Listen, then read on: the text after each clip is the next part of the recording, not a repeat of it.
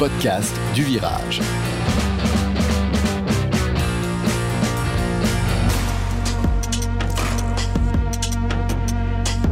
Bonjour, bienvenue dans l'épisode 16 du podcast du Virage. Après des débuts un peu houleux, la saison semble à présent bien lancée, celle de la Ligue 1 comme celle du Paris Saint-Germain. Côté Ligue 1, le Covid a semble-t-il rebattu les cartes puisque les anciennes places plus ou moins fortes, Marseille et Lyon, ont laissé émerger d'anciens petits clubs avec des guillemets comme Lille ou Rennes qui à force d'un travail cohérent sur la durée parviennent à se hisser au sommet de notre championnat et à nourrir de nouvelles ambitions européennes.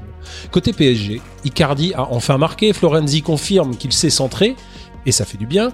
Marquinhos qui fait un très bon capitaine et Navas un gardien de but exceptionnel et ça aussi ça fait du bien. Neymar confirme lui qu'il est bien la star de l'équipe et Thomas Tuchel l'animateur de cette joyeuse bande de potes. Mais laissons là l'actualité car il sera davantage probablement question d'histoire aujourd'hui avec celui qui a garé sa poussette double à laquelle se sont déjà enchaînés une demi-douzaine de groupies. Xavier Chevalier, bonjour. Bonjour mon cher Romain, comment vont nos auditeurs ce soir Comment va zoules J'ai du mal à te le dire. Voilà. Le rédacteur en chef. Je suis chaud ce soir, je suis chaud. Chevalier. À ses côtés, celui qui rencontre plutôt ses innombrables fans dans les salons du livre où il signe à tour de bras des dédicaces empreintes de marseillophobie et de sa fête sous icophilie. Bonjour Grégory Proch. Bonjour Romain.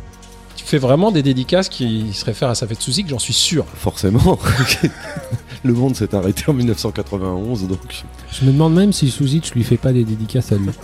enfin, dans ses rêves. hein. Et enfin, celui que les groupies n'attendent nulle part puisque c'est lui qui leur court après une bouteille de rhum ambré à la main. Bonjour Jean Cessé. Bonjour, bonjour, bonjour. Oh, l'enthousiasme du mec. Incroyable. hein. Je suis pas enthousiaste, je, je suis, j'ai hâte T'es d'entendre focus. Arnaud Ramsey. Allez, le podcast du virage, épisode 16, c'est parti.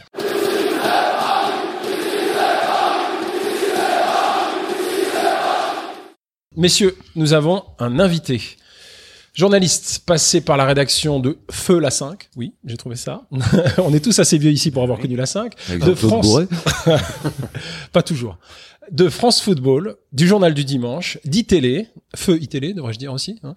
Il est aussi l'auteur de très nombreuses biographies de sportifs comme Laurent Blanc, Antoine Griezmann, euh, Mathieu Bastaro, Yuri, Yuri Djorkaeff, Michel Platini, de personnalités du monde du sport comme Mourad Boudjelal, deux livres sur Mourad Boudjelal quand troisième même. bientôt dans hein. quelques jours. Et un troisième qui arrive, Dimitri Ribolovlev, le russe de Monaco. Il est aussi connu comme l'ami personnel de Nicolas Anelka, à qui il a consacré un livre et a collaboré dernièrement au documentaire Anelka l'incompris, disponible sur Netflix. Bonjour Arnaud Ramsey. Bonjour Romain, bonjour à tous. Bonjour Merci. D'avoir accepté notre invitation d'abord. On reçoit quelqu'un là aujourd'hui. hein. Très plaisir de nous rencontrer. Ça Alors ça, c'est une formule que Jean, c'est une formule fois. que Jean affectionne particulièrement, mais non, il la sort pas à chaque fois. Ah, bah, je me- il faut que je me rappelle la dernière fois qu'il a dit on reçoit quelqu'un. Je crois que c'était Viola euh, Capot euh, des Lutes Falco. Pas tout à fait le même euh, parcours, Non. mais 20 ans dans les tribunes. Mais et la me même parle. légitimité. Voilà, oui, ça, euh, quand il y a des gens qui font des choses, mais il y a des choses que je absolument je ne peux pas faire, là je suis très impressionné. On est réellement euh, ravis de, de te recevoir. On a beaucoup de sujets à aborder avec toi, hein, à commencer par bah, cette carrière, hein, quand même euh, 25 ans à observer le monde du sport, à en parler à peu près sur tous les supports possibles, hein, euh, presse écrite, euh, des livres, la radio, la télé, le web. Tu as fait un peu tout ça dans pas mal de rédactions. Euh, je vais pas citer l'équipe, mais t'es passé aussi à l'équipe. Enfin voilà. Euh, tu nous diras quel regard tu portes sur les évolutions de l'environnement sportif et médiatique euh, du football aujourd'hui. On fera si tu le veux bien, un focus particulier sur ce joueur, Nicolas Anelka, dont tu connais la carrière par cœur et qui, faut-il le préciser, est un joueur du Paris Saint-Germain puisqu'il a porté la tunique rouge et bleue à deux reprises quand il était jeune Titi avant de claquer la porte pour Arsenal et il est revenu quelques années plus tard alors qu'il était déjà une vedette, Euh, une carrière longue et, et mouvementée. Euh, on en reparlera et sans doute euh, le destin d'Anelka nous amènera pour finir à parler un peu du présent de ces jeunes qui sont euh, voilà qui sont au club, qui ont souvent euh, bien du mal à émerger à Paris euh, et voilà de, de, de ce qui est devenu le football euh, depuis ces aventures euh, d'Anelka. Oui, Grégory. Je, je je voudrais commencer par un. C'est presque de, de l'intime, mais comme tu l'as mis Arnaud sur Facebook, j'ai pu le, j'ai Oui. pu le voir. Je sais Quand, tout. quand tu étais petit, tu allais au camp des loges, Alors, assister aux entraînements. Alors presque, en fait, quand bah, ça- Je commence alors, ça y est, je, je parle de ma vie. Bah, J'ai l'impression d'être un confession intime. Non, en fait, j'ai- exactement. J'ai la chance d'avoir eu la vocation précoce parce qu'à 13 ans, j'habitais Boulogne, tout près de chez Didier Roustan. qui, Quand on aime bien le sport, euh, ça compte. Euh, et un copain m'a euh, demandé de l'aide pour diffuser, vendre un petit journal. Et à ma grande surprise, les, gens ouvraient la porte. Il n'y avait pas de digicode. Et donc, on avait réussi à en vendre quelques-uns. Et du coup, le soir, j'ai fait ma première nuit blanche. Et j'ai fait tout seul mon petit journal que ma mère tapait à la machine à écrire. Et l'une de mes passions, déjà, c'était le foot. J'ai eu la chance de grandir à Boulogne, tout près du, du Parc des Princes. Et effectivement, j'avais appris un peu par hasard, et ça paraît fou par rapport à ce qui est devenu le PSG aujourd'hui. Mais tu as raison de le souligner, parce que je, je l'avais mis un peu en scène, parce que pour moi, c'était un moment fort avec Dominique Rocheteau. C'est-à-dire que j'avais appris que les, les matins de match où le PSG jouait au Parc des Princes, les joueurs venaient euh, mettre leur voiture sur le fameux parking en face du Parc des Princes, prenaient le bus et allaient directement au match. Et donc, il y avait une possibilité pour tout le monde, et y compris donc pour moi qui avait 13, 14, 15 ans, jeune journaliste, de d'accéder aux joueurs. Et, euh, et, euh, et comme j'étais très jeune, les gens à l'école croyaient pas que c'était moi qui faisais les interviews, donc je demandais toujours un petit souvenir photo. C'était avec un dictaphone.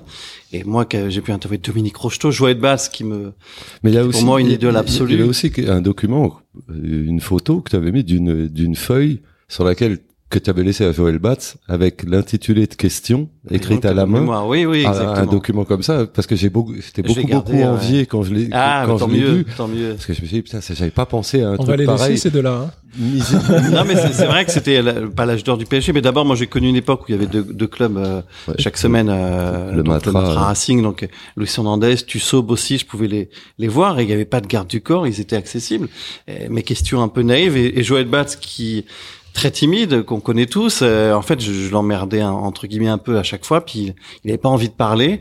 Et puis un jour, il m'a dit bon, donne-moi tes questions. Donc je lui ai écrit, mais, c'était très naïf. hein.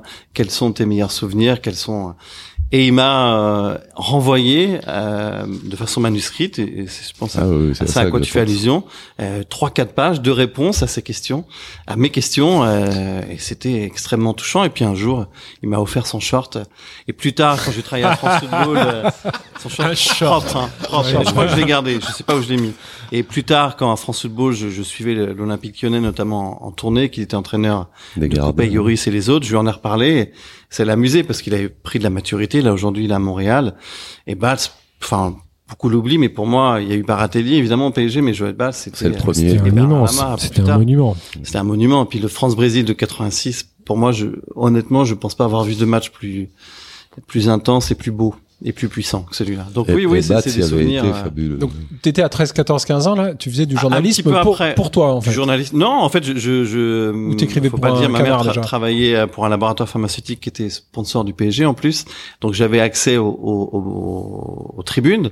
Euh, Mais surtout, tous les week-ends, j'allais un petit peu gratter. Enfin, tous les toutes les deux semaines, quand les joueurs du PSG jouaient à domicile, j'allais à pied parce que j'ai la chance d'avoir grandi à Boulogne avec mon petit frère qui prenait les photos et euh, faire des interviews. Donc c'était un journal un peu dont j'ai tout gardé. Rien n'était numérique, évidemment, mais c'était tapé à la machine à écrire.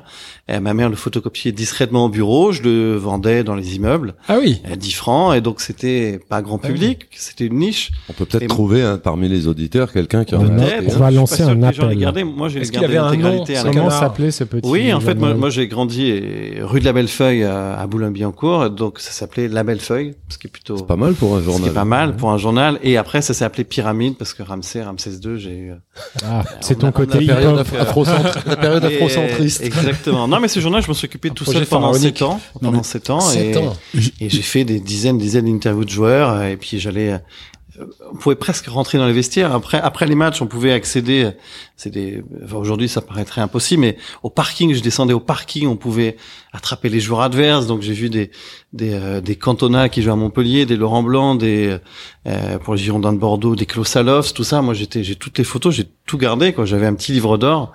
Euh, donc, euh, oui, c'est des souvenirs euh, fabuleux. Et ça paraissait, pour moi, ça paraissait naturel, alors qu'aujourd'hui, même journaliste professionnel, on, on doit avoir, euh, on doit échanger trois paroles avec un joueur euh, en zone mixte, donc ça paraît improbable, quoi. Mais tu as, en fin de compte, tu commençais déjà à apprendre tout ça. Il y avait Et- des endroits où tu te renseignais comment faire, des choses Oui. comme ça, ou c'était à l'instinct? Bah les deux, en fait, il y avait une sorte de confiance, il y avait moins de parano qu'aujourd'hui, moins d'enjeux évidemment, parce que pour moi la bascule, moi qui suis devenu pro- journaliste professionnel, la bascule c'est vraiment 98 quand ils sont devenus champions du monde. Euh, je me souviens, je l'ai remis sur Facebook euh, parce que tu faisais allusion, euh, parce qu'Emmanuel Petit, pour moi j'ai 48 ans, Emmanuel Petit a fêté ses 50 ans, donc Emmanuel Petit pour moi c'était comme un joueur important. Et, Il et est je me donc né la même année que. exactement, que le PSG est euh, né en 70 et, euh, et, et je souviens un et à l'époque, donc Michel Platini était sélectionneur. En fait, une fois que je- j'estimais entre guillemets avoir fait le tour du du parce que j'allais pas au des loges, mais le, le Parc des Princes, et j'ai fait Omar Sen, Fabrice Poulain, euh, Safet Souzic, des, des dizaines d'autres joueurs. Et puis je me suis dit tiens, l'équipe de France Clairefontaine, ça serait magique. Donc au culot, euh, un peu naïf, j'ai appelé euh, le standard de l'équipe, et puis de fil en aiguille, je suis tombé sur un un journaliste qui s'appelle Jean-Marie Lanoé, qui est toujours journaliste de, France Football, euh, qui a eu des séquelles de Furiani, qui est tombé gravement, mais qui est devenu euh, un ami. Et, euh, et puis il est venu me chercher à Boulogne. Enfin, c'était sur le passage de, de, de l'équipe qui était à, à l'époque à, à Issy-les-Moulineaux. Il m'a emmené à, à Clairefontaine. Et donc ça paraît dingue, mais Clairefontaine, donc c'était déjà Philippe Tournon, euh, le chef de presse de l'équipe de France. Et donc le, le fameux château qu'on voit à la télé. Aujourd'hui, les interviews se font sous un chapiteau. Mais tout ça n'existait pas. C'est vraiment 98 qui a changé. Et donc en, en 90, euh, petit, il a même pas 20 ans, il va être appelé pour la première fois en bleu avec euh, avec euh, Platini, avec Camoros, euh, capitaine, euh, Papin Cantona devant. J'ai pu, alors j'étais, Jean-Marie Lanoé gentiment m'a fait passer pour un stagiaire de, de l'équipe, et donc j'ai pu avoir Bruno Martini et Emmanuel Petit au bar de Clairefontaine, tout seul pour moi pendant une heure. Et donc c'était entre guillemets simple et naturel. Aujourd'hui, il faut montrer trois badges et la carte de presse avant de rentrer dans Clairefontaine. Et on est tous logés à la même enseigne sous un immense chapiteau avec atelier presse écrite, web et radio. Donc euh, c'est un peu désincarné. C'est pas, je jette pas la pierre. À, je, je dis pas c'était mieux avant, mais c'était plus simple et plus euh, plus plus Plus accessible d'assouvir son. Ouais, plus humain. Ouais, donc depuis toutes ces années, tu vis ton rêve, quoi. Quelque part, oui. Après, plus on est journaliste dans ce milieu, moins on rêve. Hein. Donc, euh, et moins on est supporter parce qu'on voit la réalité du, non, mais tu t'es métier. créé ton rêve, c'est déjà ça. C'est essentiel, ouais. Bah ouais. ouais. Ah ouais. Et puis surtout, je l'ai commencé jeune ce rêve, donc euh, donc je, je m'y replonge de temps en temps avec plaisir. Il y, a, Quelle il y a- chance. il y a des, il y a des raisons profondes qui font que ce gamin voulait être journaliste sportif Pas du tout. euh, si jeune? Pas du tout. Non, c'est marrant parce que parfois. euh, C'est le foot des- qui t'a rendu comme ça. Oui, moi je jouais sans être bon joueur, mais je jouais à la CBB à Boulogne euh, niveau correct, mais j'ai plus joué au basket en fait. euh. Non, en fait c'est tout ça, c'est ce que je disais au début, c'est-à-dire que euh, à 13 ans, on sait pas encore ce qu'on veut être, président, cosmonaute, euh, policier, je sais pas. Et en fait, ce que ce copain qui habite toujours à, qui habitait Boulogne, qui m'a demandé de l'aider à, à distribuer, à vendre, à tap- taper aux portes et les gens ouvraient, achetaient, je me suis dit tiens c'est c'est simple. Et puis le journal permet de raconter un peu peut-être des choses. Donc le sport était le prétexte. Et puis euh, puis moi j'ai grandi chez un enfant du aussi du multiplex où tous les matchs étaient à la même heure, donc on vivait, les matchs n'étaient pas trop télévisés. Donc voilà, c'est venu naturellement. Et après une fois que j'ai eu une sorte de vocation précoce un peu heureuse, j'ai jamais dévié de Et, ce, et ce ma- camarade, ce camarade, il a continué dans le journalisme? j'ai j'ai complètement perdu de vue. Je, je sais pas du tout. Eux, c'était un journal d'école en fait. Moi, qui suis un peu plus solitaire, je voulais faire mon propre journal. Et modestement, je voulais l'appeler Le Monde. Après, ma mère m'a dit ça, Ça existe. ça existe déjà. déjà Je- pris. je, je savais pas. J'ai Je fait penser pas. à l'humanité, ça existait aussi. L'univers. euh. Exactement. Donc je crois que c'est mon père qui m'avait conseillé la Bellefeuille. T'habites la Bellefeuille. Ouais. Et donc je le tapais à la machine et c'était assez. euh, Voilà, je faisais tout tout seul quoi. Les textes. Après, ça paraît naïf, mais j'ai comme rien n'est numérisé, j'ai tout conservé à la cave. Ouais, et- C'est pas naïf parce que c'est même- c'est comme ça que se font maintenant les journaux, les magazines, les choses comme ça. hein. Les gens, beaucoup, beaucoup font tout tout seul maintenant. Ah, maintenant, entre guillemets, c'est plus simple, et tant Ouais. mieux. Moi, je suis contacté Donc, c'est parfois pas par, naïf, par des hein. jeunes. Non, mais c'est plus professionnel, par des jeunes blogueurs qui sont très très bons, qui font ça, que ce soit sur le cinéma ou sur le foot. Après, le problème du foot, c'est qu'aujourd'hui, pour moi, mais ça je dévie un peu, c'est que tout le monde a l'impression d'avoir un avis et des certitudes. Et la scène... 60 euh, millions de sélectionneurs. hein. Exactement, au moins. Et puis en plus avec les réseaux sociaux, on est encore, puis ça devient très agressif. Donc quand des jeunes euh, journalistes ou pas, mais qui ont une passion, euh, me demandent des conseils parce qu'on est tous joignables un peu plus facilement Ouais. aujourd'hui avec les réseaux sociaux. Moi, je suis toujours content de non pas donner un coup de main, mais de voir qu'il y a plein de, de jeunes qui, qui seront journalistes, peut-être pas, mais en tout cas qui ont envie d'a- d'assouvir leur passion du foot.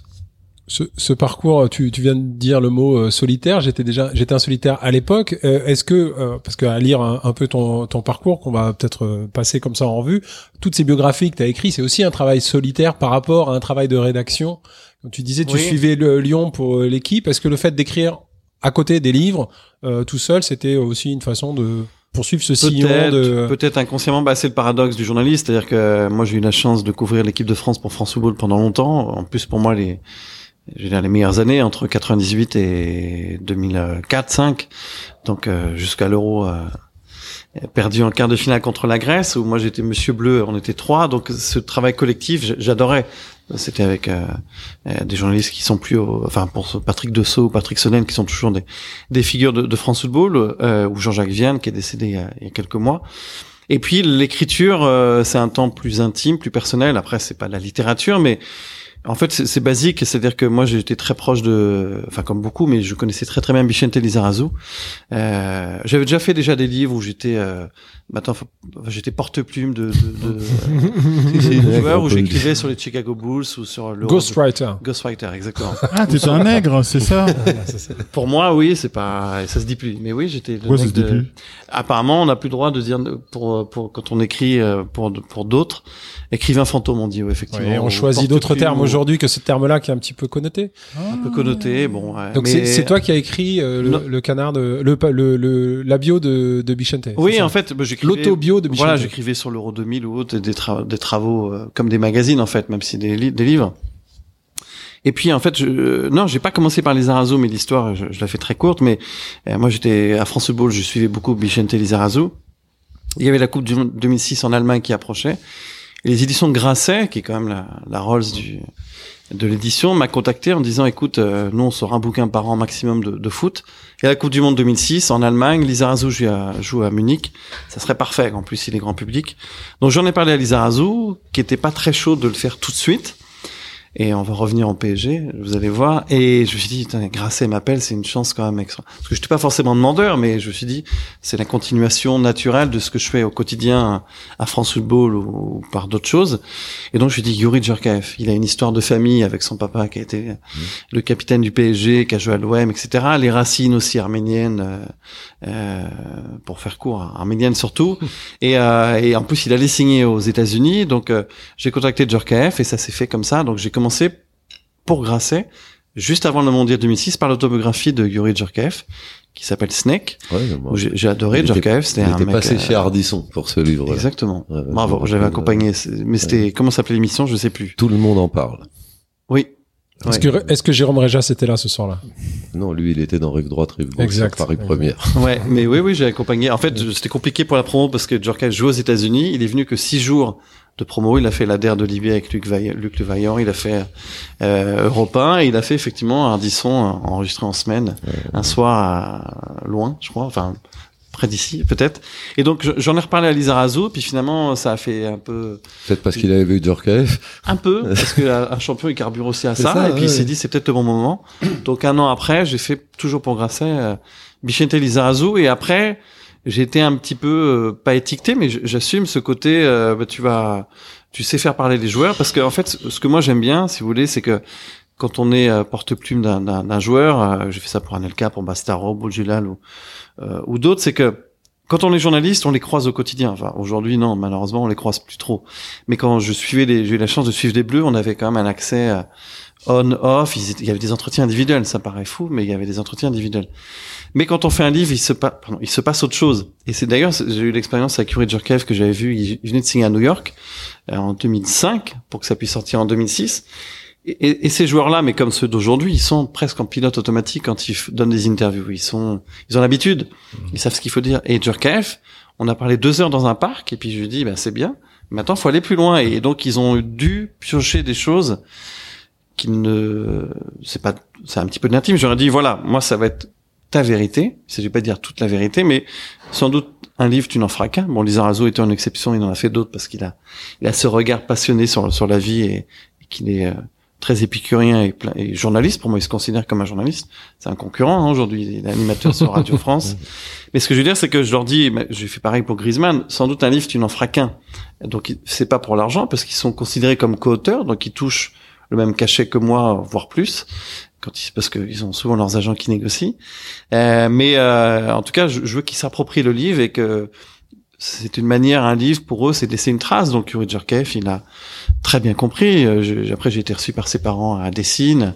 Et puis les Djurkaev, c'est une saga, quoi. Et, et quand je vois ce qu'il est devenu aujourd'hui à la fondation, euh, euh, à la FIFA, à l'UEFA, pardon, et, et moi, j'a- j'adore ce bonhomme, hein. Et toute cette famille, c'est des gens euh, extraordinaires. Donc euh, le livre permet de creuser des relations qu'on n'a pas forcément euh, quand on est journaliste. Après, est-ce que ce serait possible avec quelqu'un comme Mbappé, Neymar, qui sont quasiment inaccessibles ou autres? Je, je sais pas. J'ai pas de regret quoi. Griezmann, déjà, j'ai senti le décalage. J'ai 20 ans de oui, j'ai 20 ans de plus et, après, moi, ma fierté pour Griezmann, qui, s'est vendu à plus de 35 000 exemplaires, hein, c'est que, en fait, son papa m'a dit, c'est bien parce que c'est son livre, c'est un livre qui lui ressemble. Et surtout, j'avais lancé un peu comme défi à Griezmann. Je lui dit, bah, quand moi je suis allé voir Lisa Razou à Munich, qui a fait le livre, euh, Lisa Razou s'est tellement impliquée dans le livre qu'il qui m'avait avait écrit des petits textes. Parce qu'en fait, comme ça se fait un livre de, de, de entre guillemets de vedette, euh, c'est moi, enfin c'est le co-auteur, donc qui interview, qui interview, qui interview, qui retranscrit et après c'est écrit à la première personne. Moi j'avais dit à Griezmann et il a parfaitement compris l'enjeu et aussi son orgueil a été un peu fouetté. C'est, je lui ai dit Lisa Razou, il avait écrit des petits textes, des petits trucs. Donc toi, Si tu le il n'y fais a pas pas, d'obligation. c'est que t'es Ouais, nul. mais ça, ça a mûri. Il m'a écrit euh, des, des textes euh, où il racontait le jour où il a appris qu'il allait être papa, par exemple. Il m'a raconté un texte que j'ai relu il y a pas très longtemps, parce que je donnais une petite interview pour un doc qui se tourne sur Griezmann, et j'ai relu ce qu'il m'a écrit, et c'était vachement intéressant. C'était quelque, assez court, hein, mais comment en fait le mental, en fait, il expliquait qu'une action qu'il a ratée pour un face à face devant le gardien de but quand il jouait à Atlético Madrid était due au fait, comme il est très fusionnel avec sa famille, qu'il s'était engueulé quelques heures plus tôt avec sa maman pour la liste de mariage. Ça paraît anodin, mais il expliquait tout un truc comme quoi, sur le terrain, c'est parce qu'il était pas bien en dehors que ça influait et que normalement ce face à face. Bon, il a mieux expliqué que ça, mais j'ai trouvé que c'était donc pour moi c'était ma récompense, c'est que Antoine Griezmann s'approprie le livre. Il s'ouvre surtout. livre euh, s'ouvre et On regarde ce qu'il est en train de vivre euh, de- d'années euh, cauchemardesques au, au Barça. Ça on- pas bien aller. Hein. cauchemardesque. je-. Mais effectivement, oui, à, à notre Bah, de- regard, ouais. sur- du plan, point de vue de cette sensibilité-là, c'est-à-dire s'il est, vrai. perturbé par une conversation familiale dans la journée, dans un face-à-face, on imagine le poids que ça peut peser pour lui de, Non, se, je suis de se Bah- retrouver rejeté par une équipe alors qu'il a voulu venir là. Et pas tout. rejeté, mais disons que quand même, c'est pas moins à sa place qu'il ne l'a été. que- Mais disons que son naturel, sa spontanéité qui font sa force, elles, elles Mm. apparaissent pas à Barcelone, donc c'est un peu ennuyeux. Donc euh, non, non, je suis. Bah après, le problème c'est qu'autant Anelka, Lizarazu, d'autres, je, je peux avoir accès encore aujourd'hui. Griezmann, c'est donc je passe par sa sœur, mais c'est c'est difficile d'avoir des de la sincérité, mais mais c'est vrai que c'était ça, pour moi sa force et sa limite, c'était qu'il était euh, Mais tu, as senti avec, extrêmement spontané. avec toutes ces années, puisque tu dis qu'il il leur arrive de se mettre en, en mode automatique. en interview, je En parle, hein, interview. parce qu'ils font face à plein de journalistes tous Je- les jours. euh, C'est plus général sur sur l'ensemble des joueurs. Tu les trouves meilleurs aujourd'hui en interview, au-delà du fait qu'ils savent quoi répondre, qu'ils ont des réponses toutes prêtes. euh, On a tous compris, les, ils, Oui. ils ont joué pour les trois points. Ça. Mais est-ce que toi tu les trouves par exemple plus intelligents? Parce que moi je trouve le jeu beaucoup plus intelligent aujourd'hui. Ah, dans le jeu, mais pas Dans dans, la jeu. parole. Bah, Bah, juste, je te pose la. euh, Bah, Mbappé me bluffe à tout point de vue. Ouais. Je- Mhm. c'est- oui, mais c'est peut-être l'exception du génie. C'est vrai. Après, alors des charges, bon, euh, il y en a qui sont pas naturels devant Mhm. la caméra, mais je, je vois la puissance des réseaux sociaux ou des, des, des médias tout court, c'est-à-dire que ils s'auto-censurent, mais je les comprends. C'est-à-dire que moi, je et ça répond un peu. On parlait d'Emmanuel Petit, je me souviens de, de ses conférences de presse à Clairefontaine. Euh, on était 6-7 parce que c'était par atelier presse écrite à l'époque, mais on les voyait vraiment. C'était pas derrière un pupitre. C'était presque une thérapie. Il était sur un fauteuil et ça a duré presque une heure. et je me souviens par exemple de, de Grégory Coupet, et c'est un peu notre défaut à nous journalistes. C'était euh, voilà, c'était la guéguerre avec euh, Fabien Barthez. Et on lui pose une question, est-ce que tu as envie d'être numéro un? Mais je veux dire, évidemment qu'il a envie. Mais après, dans les journaux, c'est devenu Barthez, je veux euh, Ouais. Barthez, Coupet, Après, il je y a les veux... Je vais dirigés. être numéro un. Et donc, dérives. forcément, aujourd'hui, ils savent que ça va être exploité, euh, scruté, disséqué, et donc ils ont tendance... Alors peut-être qu'ils sont intelligents, Je- euh, ma question mais est on, innocente. on, on les connaît pas. Pour Ouais. moi, on les connaît pas. Ils, ils donnent le change, ils sont extrêmement professionnels, ils sont presque trop professionnels, et Est-ce que du côté des clubs, il y a, il y a un travail qui s'est passé justement pour les, les former, les briefer, la façon de parler à la presse et tout ça? Bah, je trouve pas beaucoup. Moi, c'est moi, je suis en fait, je suis à mon compte depuis quelques années et j'avais essayé de, à mon modeste niveau, de développer un tout petit peu de média training en expliquant. Je comprends pas que des, des clubs qui investissent des millions ou des milliers d'euros sur des joueurs de foot ne leur apprennent pas ce qui est pour moi l'un des instruments de leur travail. Quoi. Il faut savoir parler aux médias parce que l'image d'aujourd'hui, c'est les contrats de demain et que on juge l'attitude si on a la tête baissée. C'est dur de leur faire comprendre ça. Donc l'UNFP fait un petit peu de, de média training. J'en ai fait un tout petit peu au club de, au centre de formation de Troyes par exemple et ailleurs.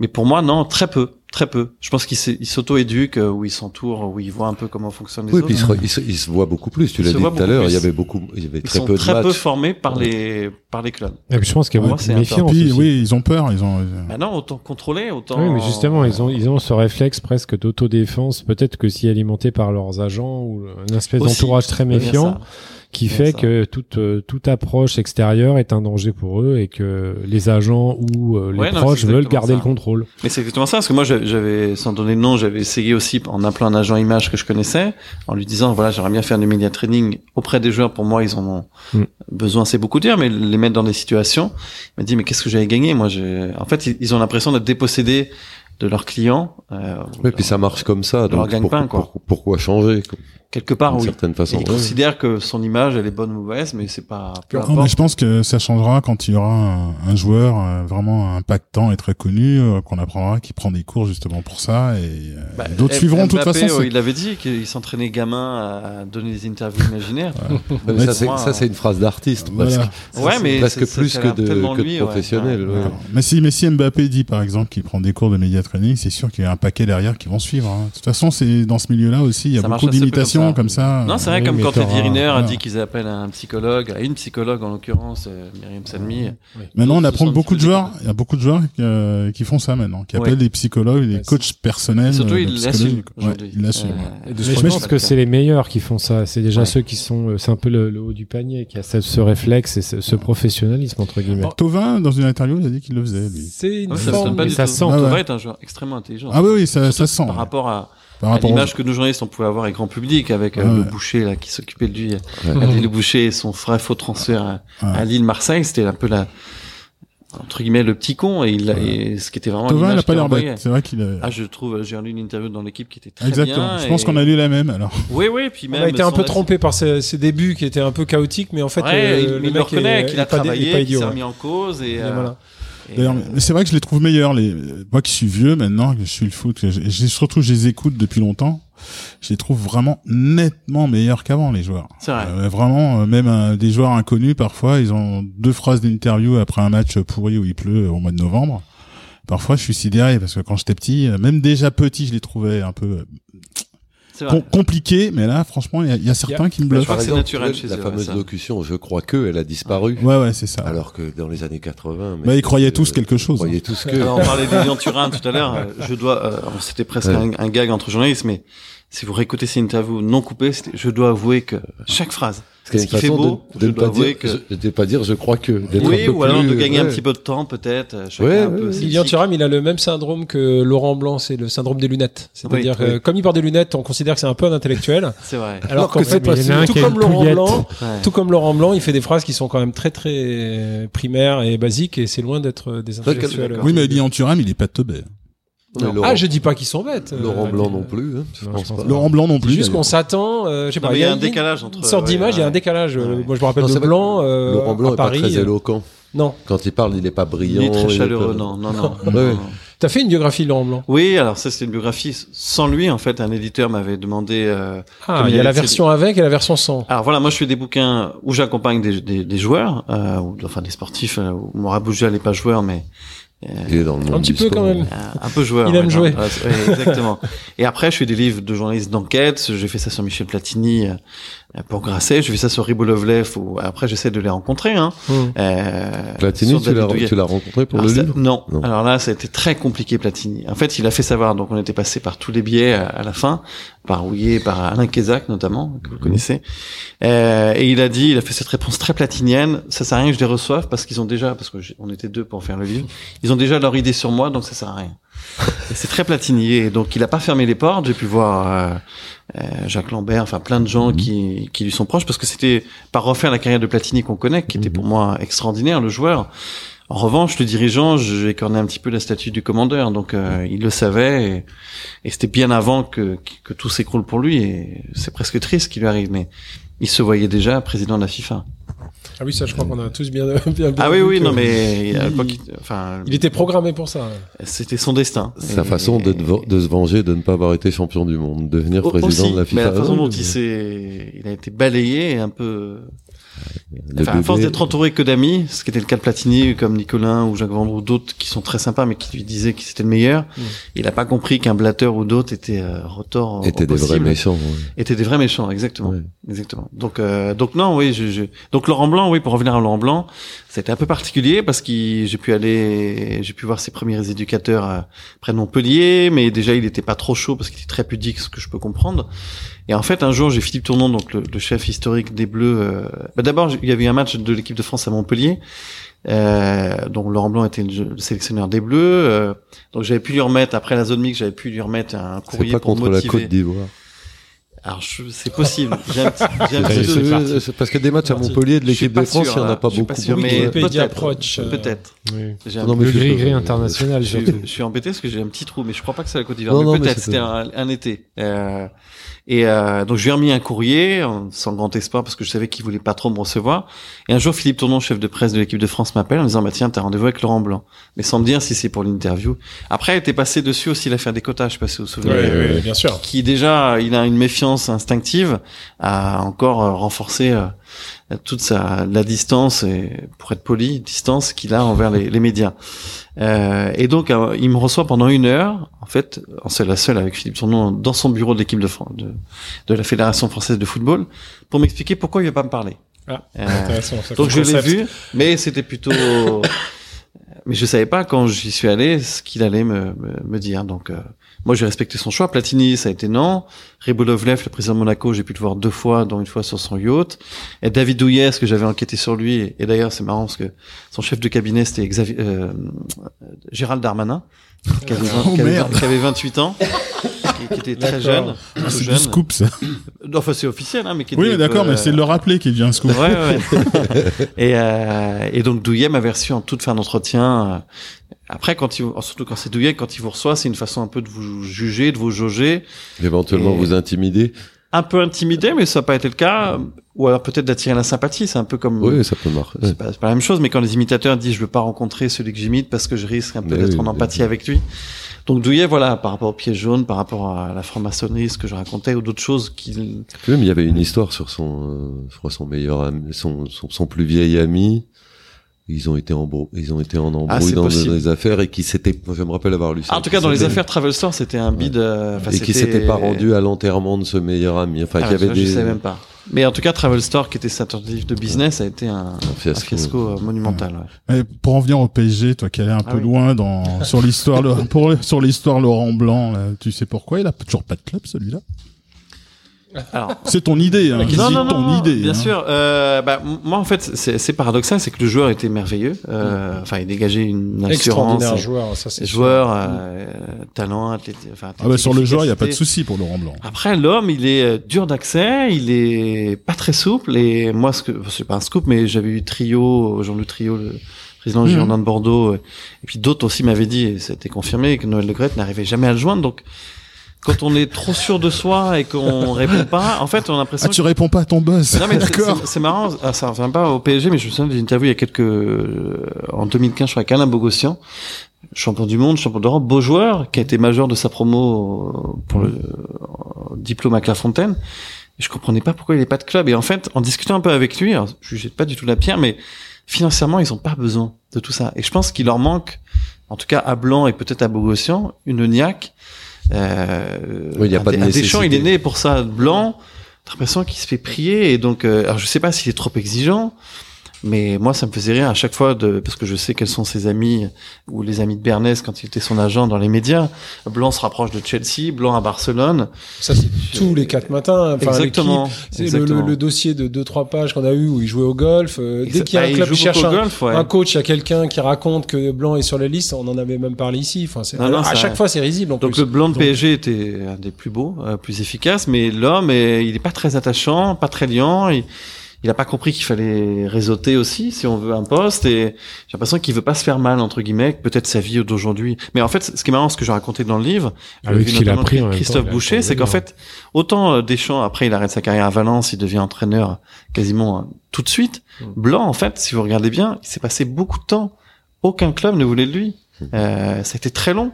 C'était presque un concours de circonstances grâce à Bernès que les Girondins de Bordeaux lui ont tendu la main en, en 2009, je crois, quand ils sont champions. Mm. Mais il arrête sa carrière en 2003. Mais c'est clair. six ans, Ouais. Marseille, Auxerre, d'autres clubs, Nantes, euh, beaucoup de clubs lui sont parce que il y a toujours une sorte de méfiance. Il a rien fait pour briser. euh, ce, ce... Cet Non, Après, vrai il avait Jean-Luc Gasset qui, qui est maintenant très pris. Et, Oui, mais c'est vrai que c'est vrai que c'est un peu facile aussi de, de dire que c'est Gasset qui fait tout, mais bon, toi, toi, j'ai pas suivi le bouquin en fin de compte. Le bouquin, il a été fait avant sa période PSG ou après? Avant, ouais, il était sélectionneur. ouais. Avant sa période PSG. Ce qui s'est passé après, ça t'a étonné ou euh, durant sa période PSG, la façon dont jouait le PSG, la façon dont il avait la parce que quand même, même si Gasset faisait tout, admettons, il avait quand même une certaine gestion des choses. euh, Ah, il, avait, il quand même des, choses, des, des choses, des comptes à rendre, des choses comme ça. Le truc qui est le plus rapport. notable chez Blanc en C'est tant qu'entraîneur, c'est qu'il avait une idée de jeu. Oui. Et c'est le truc qu'on peut pas lui enlever. Je pense, moi, je lui trouve énormément de défauts. Je pense qu'il a pas du tout les épaules pour entraîner un club de la dimension du PSG. Mais au moins, une équipe sur le terrain, euh, c'est la seule période, la dernière période, il me semble, où le, le jeu de Paris était ouais. clair. Euh, Je sais pas s'il a pas le- les épaules. les Je sais joueurs, pas hein. s'il a pas les épaules pour entraîner une équipe il comme avait le PSG. un, je un pense. lieutenant. En tout cas, aucun Non, grand je club pense- lui a tendu la main. Oui, hein. aucun grand club lui a Bah, tendu la main. C'est juste un fait, euh, Jean. C'est juste un fait. C'est un Euh, petit milieu, donc si Il n'y a pas un seul club de, de, de, de grande dimension qui s'est intéressé à Laurent Blanc en tant qu'entraîneur. C'est- Oui, mais il y a peut-être une raison autre qu'il est qu'il n'ait pas le costume. Bah, à l'époque, on disait souvent que c'était aussi parce qu'il avait une- un effectif euh, quand même assez incroyable, avec Ah des oui. personnalités et des joueurs qui sur le terrain pouvaient prendre le lead, des Mota, Zlatan, euh, Et- des Zlatan, des Hmm. Silva, enfin voilà. Ah, mais personne ne dit ça de, hein. Zidane. hein. Il n'y a jamais rien qui est sorti des vestiaires que- de ce point de vue-là, donc il, y a, de il doit y avoir une forme de respect effectivement. Oui, je pense. Oui, t'es respecté des joueurs, ouais. Mais, mais pour moi, ça reste un mystère blanc. ouais. Ouais. d'ab- Voilà. D'abord pour les joueurs, c'est un très grand joueur. Bah oui, c'est ça. C'est vrai. Euh, il est pas Oui, juste ça compte, ça compte. monde, c'est un- Voilà. Oui, puis même physiquement, il, voilà, c'est- il en impose Non, encore, mais c'est un des, un des joueurs les plus élégants qu'on ait vu. Non, non, il est élégant naturellement, jeu, ouais. euh, C'est pour ça que je pense que je te posais la question. C'est pour ça que je pense qu'il y a autre chose que le fait de dire que Gasset faisait tout, qu'il a pas le costume et tout. Bah, je pense que qu'il est ça pas c'est assez en- facile. En gros, en fait, ce qui lui a été reproché, ce que j'explique un peu dans le livre et ce qui m'a été confirmé, peut-être que ça a changé. C'est pas un énorme bosseur. Ouais. Ah voilà, là c'est Euh, autre chose. On m'a dit qu'il regardait pas toujours tous les matchs. Quand on était sélectionneur, il avait pas les, toutes les chaînes. Il préfère jouer au golf que regarder un match. Donc, peut-être que ça a changé. Je fais pas de procès d'intention. Mais c'est vrai que pour un Mais grand un club, c'est vrai que c'est c'est vrai que mais pour un grand club, ça passe pas. PSG, c'était complètement différent, hein, mais je parle de... J'ai du mal à croire que PSG puisse être Non. différent sur cette Non. Je pense que c'est vraiment un rapport au métier. C'est ce que tu disais par rapport à un Deschamps. Je pense que Deschamps peut pas se passer du terrain. Il vit Oui, pour Deschamps, ça. il a embrayé tout de suite. Il Blanc, tout de Il s'est suite, passé il voulait- six ans et... coach, il a, il voulait être entraîneur de l'équipe de France. Il est arrivé à être entraîneur de l'équipe de France. Depuis qu'il y est, ben, il, C'est voilà, il gagne. Il lâche pas En la place parce que quand il arrêtera de gagner, sans doute qu'il faudra qu'il. et- Mais euh, je pense pas que Blanc cette cette fin de ballon. euh, Non, alors moi, c'est ce qu'il m'avait dit une fois au aussi, quoi. Presse Blanc, c'est qu'en fait, je suis pas sûr qu'il soit assez passionné par Ouais, ça. Il y a beaucoup de joueurs de foot qui sont pas tant passionnés par le foot. Après, comment il se remplit aujourd'hui, je, je sais pas. Après, jouer au golf et autres, c'est- sans doute extraordinaire, mais c'est, Platini, moi, je l'ai une fois interviewé, était pas super passionné par le foot. Il a, il, oui, il a arrêté. dirigeant. Il devient Voilà. dirigeant. Oui, oui, assez- Ouais. mais à 31, 32 ans, tout d'un coup, la somme, la somme des efforts à produire Il s'est arrêté tôt. par rapport Surtout au, la Juve. Ouais, mais Par Blanc, il est rapport- pas animateur ou consultant ou dans des entreprises. non, je, je sais pas. Je sais pas. Et, Mais et- il a gagné beaucoup plus que Platini aussi Ah, bien comme sûr. joueur. Et puis sort, il peut sortir du PSG quand même. Il a eu 22 millions à se partager avec ses avec ses acolytes. Ouais, mais je ça pense fait combien d'années qu'il a pu entraîner? Ça fait. Ouais, ça, tout dépend aussi de sa façon de. Non, je dis pas qu'il a tout dépensé, mais c'est un peu frustrant même pour lui, quoi. Donc, euh... Ouais, c'est un gâchis. C'est une vraie énigme.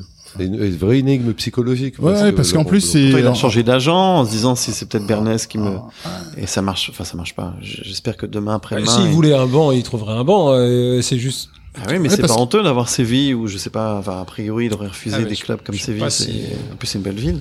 Il aurait, Je- je il sais aurait- pas. il aurait refusé Sé- Séville. Ah oui, moi j'aurais dit Rennes. Ou... Non, je pense qu'il a, des, je pense qu'il y a, il y a des, Oui, je pense qu'il y a des clubs de ce calibre. Là, j'y croyais. Quand on a dit il a failli arriver à Lyon, euh, éventuellement. Mais d'ailleurs, c'est marrant, c'est ce que là, sans Pas assez de entendre, 18 trous autour de Lyon. Non, mais si on écoute un peu ce qu'a dit Olas, c'est assez. Putain, je suis en train de prendre la défense de Laurent Blanc. j'ai Fais, fais Ce gaffe. qui hein. m'arrive. Non, mais Olas a laissé entendre en gros que voilà, il voulait venir avec tous ses hommes. euh, Enfin, Oui, à chaque fois, il y a quand même un truc qui va pas. Donc, euh, soit Ah, il fait pas assez de concessions. Il fait peut-être des Ça me fait actes manqués, des actes manqués à quelqu'un chaque d'autre. fois. Je pense qu'il est temps pour passer à la, à la deuxième partie. Nicolas Anelka, euh, c'est un joueur euh, de Paris. C'est euh, un joueur qui a fait énormément de clubs euh, dans sa carrière. C'est un joueur qui a éclos extrêmement tôt. Et c'est une des clés pour comprendre un peu ce parcours euh, vraiment atypique. En tout cas, de sa génération, c'est un parcours complètement atypique. Tu l'as rencontré, tu as écrit un livre sur lui et tu as collaboré à ce, à ce doc dont on, on, on va parler euh, sur Netflix. Est-ce que, qu'est-ce que, si on regarde ça de, de loin, qu'est-ce que la carrière d'Anelka, le parcours d'Anelka dit de l'évolution du football de ces années-là Un peu de ce dont on vient de parler. Toi, tu as commencé, Oui, le football était d'une certaine manière, il est très différent aujourd'hui. Anelka, c'est à peu près au milieu de, de tout ça. J'ai l'impression que C'est même probablement un des déclics de tout ça, Oui, oui, oui. à son corps défendant peut-être, mais quand on voit le doc, effectivement, on se dit ah oui, quand même, c'est symbolique d'un football qui était différent avant et qui est, qui est devenu euh, aujourd'hui euh, différent. Qu'est-ce qu'il représente? Bah, d'abord, je trouve qu'il a une carrière qui est ce qu'il est, mais qui lui ressemble, avec des très hauts, des très bas. Elle n'est pas linéaire. elle Beaucoup est de pas- titres quand même, hein, mine de rien. Beaucoup. ah, Alors parfois on l'oublie que c'était un joueur extraordinaire pour moi, hein. Un sacré palmarès, mais on va beaucoup euh, s'arrêter sur Une les, Ligue des Champions, un Euro, Ouais, ouais, ouais. d'Angleterre avec Arsenal. Oui, oui, mais parce que il avait une, disons que par rapport, et c'est marrant parce que j'en ai parlé une fois à Patrick Vieira, qui disait qu'il n'a jamais vu un joueur aussi doué. Et il lui a manqué peut-être un peu de travail, un peu de concentration, un peu de, mais il assume tous ses choix et c'est aussi pour ça que j'aime beaucoup Anelka. Après, ce que ça dit du football, c'est, euh, Anelka, il a, il aime bien ce côté un peu, entre guillemets, aventurier. Donc c'était l'un des premiers à partir et en fait, on va revenir là-dessus, mais moi je l'ai connu très très jeune, il avait 15 ans et demi, il était apprenti stagiaire au PSG. Et pourquoi il a quitté Paris? C'est parce que le club voulait qu'il reste 6 ans. En fait, quelque part, sch- schématiquement, quand on était formé dans un club dans ces années-là, début des années 90, on appartenait au club.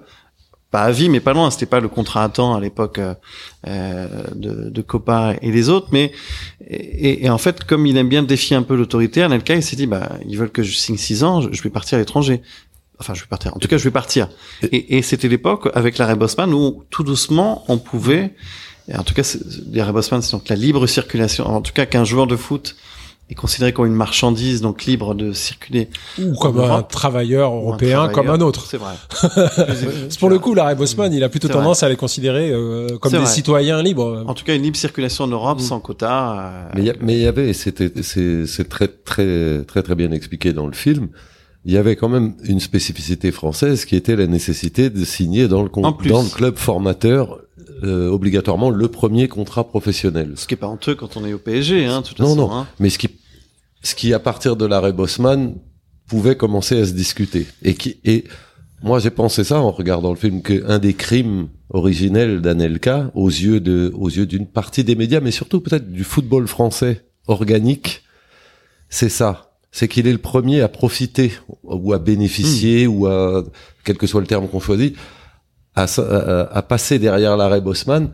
Et ça y est, il n'avait pas, le, le football français avait pas de réponse à ça. Non, parce que c'était dans une brèche un peu légale, illégale. Je, je- je sais que Michel Platini s'était euh, indigné, Noël Le aussi, et, et c'était une première. Donc, euh, On va écouter quelques quelques sons qu'on a qu'on a pêché sur le sur le doc. On était un petit peu inquiets parce que euh, on était les premiers à, allez, on va dire à défier un petit peu le, le système euh, footballistique français. Le football français fait corps, c'est toute sa politique de formation qui est en jeu. Ce dossier est, est en, en cours de règlement par la Ligue et par, euh, par l'UEFA, ce qui veut dire qu'une affaire Anelka, il n'y en aura pas d'autres. Il va falloir vite, euh, vite récupérer ça et trouver les moyens juridiques et législatifs pour au moins garder les jeunes jusqu'à 22, 23 ans. Bravo, Voilà, on a tout là. hein. bravo. Ben il y en a, ben il y en a pas eu d'autres. hein. C'était le premier, le vois, Anelka, pour moi, il, est- il paye ça pour commencer. un peu, Ouais. mais ça lui ressemble un peu. ouais. Et, euh, D'avoir été le Et- premier? oui, il aime bien en plus. ouais. et dans les années suivantes, il- je, je me rappelle la cruauté, euh, des- par exemple, des guignols de l'info. Tu vois, qui... Ils sont toujours cruels les Guignols. mais, euh, Ouais, mais là, il y avait... euh, en plus, moi, je peux pas m'empêcher de penser que Gassio, qui est un ancien Ah. prolo, a beaucoup de mal à supporter un prolo qui devient beaucoup plus riche que lui. Et c'est marrant parce qu'Anelka, je, je dis pas que c'est pas un prolo, mais en fait, moi, je connais un Oui, peu je ses sais, parents, en plus, oui, C'est plutôt pavillon. Oui, Enfin, oui. oui, oui, il a grandi. Oui, oui. euh, On a l'image Anelka, c'est- la raca, entre C'est pas du tout un enfant de Mais cité. c'est- c'est- Non, c'est c'était justement des là- pavillons de Trappe hein. c'est justement là que les guignols tapaient à côté de la plaque Un peu la caricature, ouais. et, et lui reprochaient C'est ce en qu'on gros leur d'être. demandait aussi, les guignols. Mais c'est vrai que c'est Ouais, un peu c'était. sévère. Il y a- il y avait un Et- côté vraiment. Ouais, mais- il leur plaisait pas parce qu'il n'était pas sympathique C'est vrai. Et au-delà de ça- et Ah, Ah, gagnait je vais perdre ma voix.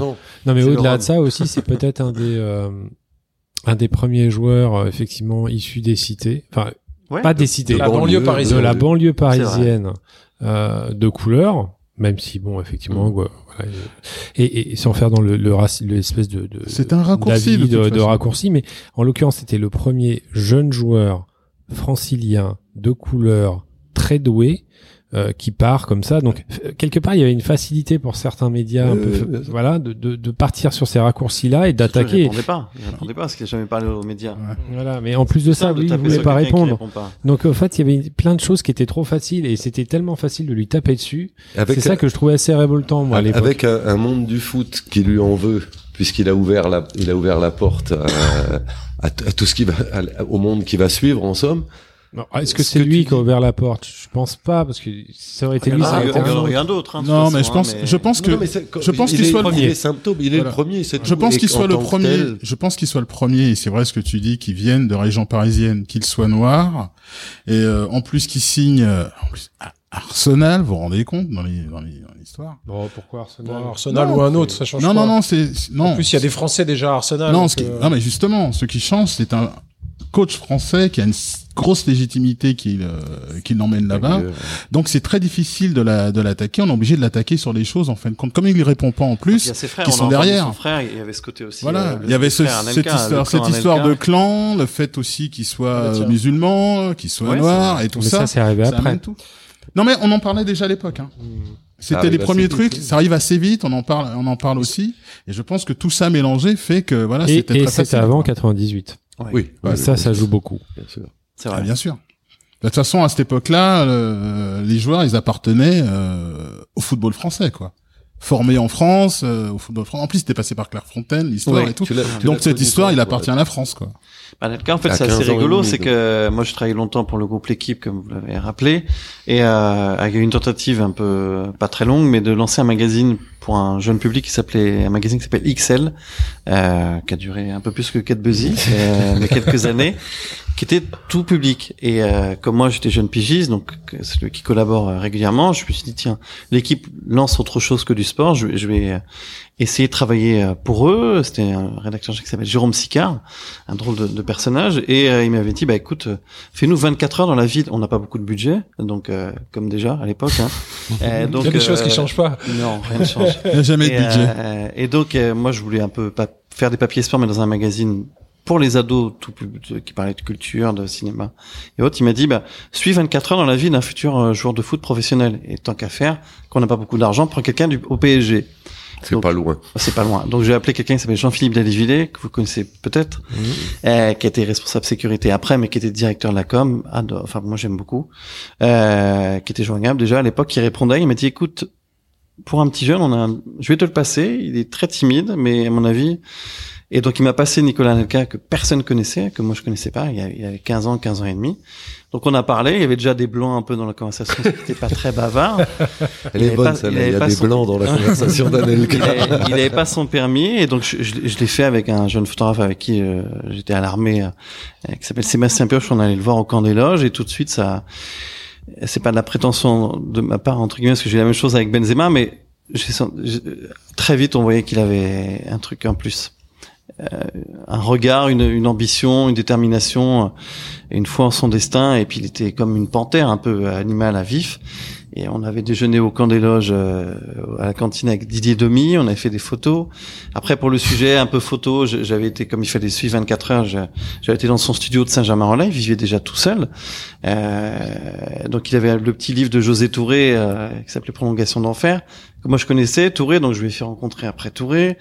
Euh, alors c'est Ah ouais, pas c'est pas ce frère-là qu'on a hein. entendu euh, parce que là on a entendu Didier Anelka, mais il avait un autre frère que j'ai connu qui s'appelait Claude. On voit également dans le Claude- doc. hein. Exactement, Claude Anelka qui tenait un magasin de disques de, de soul, de, de vinyle à Châtelet. Donc comme Anelka n'avait pas le permis, je l'avais emmené là-bas.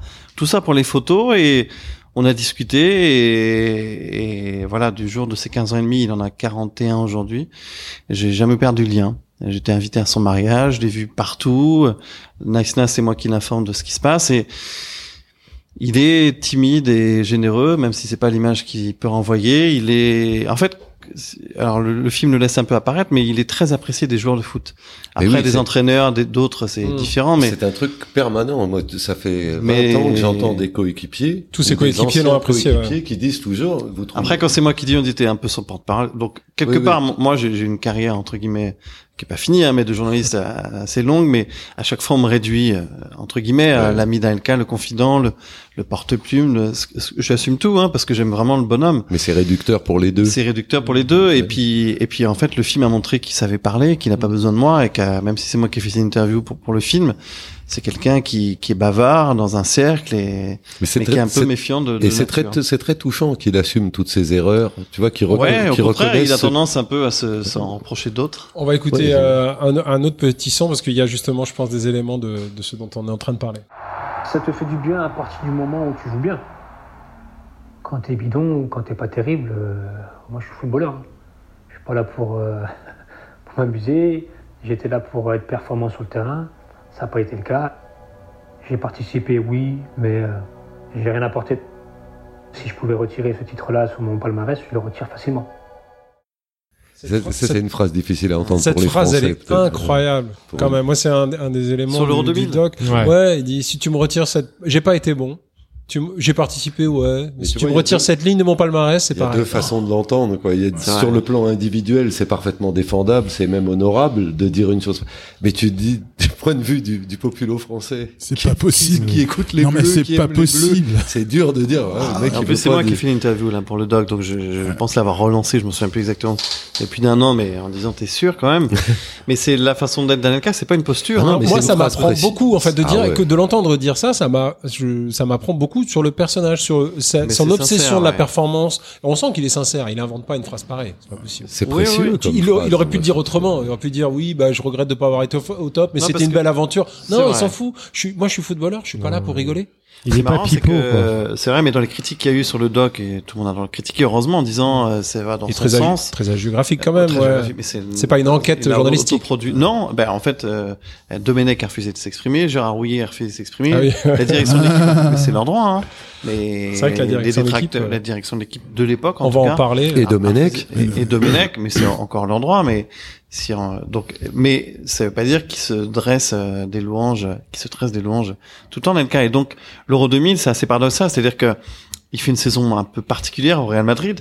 Il est titulaire en finale avec des champions, il gagne, il marque Il deux les- buts en demi-finale. C'est ça, il les amène en mais finale. il a quand même été suspendu 45 jours. euh, Tant pis, il y a une scène extraordinaire là quand le, président du club lui dit tu viendras demain à l'entraînement et puis, ouais ouais tu peux m'attendre Et il y et, va pas. et il y va pas. C'est une des rares fois où il m'a appelé. C'est toujours moi qui appelais Anelka pour les interviews. Et je me souviens qu'un soir, il m'appelle, j'étais à la maison. C'est très rare, j'ai dit, oula. Et il m'a expliqué en fait qu'il allait, qu'il allait pas aller à l'entraînement le lendemain. Donc moi, encore une fois, je connais certains joueurs, mais moi, je, je reste à ma place de journaliste. Et je, je- j'ai pas de conseils à lui donner, mais je lui dis, mais à mon avis, c'est comme le Real Madrid. T'es sûr c'est de toi, ça Anelka. J'ai- Et il m'a dit, tu verras, je, alors j'essaie pas de le raisonner parce que, et d'essayer de comprendre pourquoi. Et puis, bah, évidemment, il, il n'a pas écouté. Il a joué au tennis ballon avec et- ses frères, alors. Ouais, ouais, ouais. Et puis, il pas- Pourquoi il t'a appelé à ce moment-là? Parce qu'il savait bah, instinctivement on était encore en que- relation et que c'était un truc qui se faisait pas. Peut-être, je, je, je- C'est ouais, une bonne intéressant question. quand même. une Non, mais c'est incroyable. Et c'est très très rare qui, qui m'appelle. C'est quasiment, ça arrive jamais, quoi. Et pour revenir Ouais. sur le docu, euh, puisqu'on parle effectivement de cet extrait où il a cette espèce de sincérité Parce qu'il a naturelle. pas joué la finale, parce qu'il a pas été très Ouais. performant Mais, pour lui. mais dans tout le documentaire, euh, on sent ça chez lui. Il y a, il y a un côté une- complètement entier du personnage, même quand il est avec ses enfants. Il y a une scène qui m'a touché, alors c'est peut-être parce que je suis encore jeune papa depuis tant, pas très longtemps, mais c'est quand il ramène ses enfants de l'entraînement. Alors un entraînement, il joue au foot avec ses enfants dans un endroit là où ils habitent. Ils sont en voiture, il les ramène, il leur fait une espèce de leçon de morale.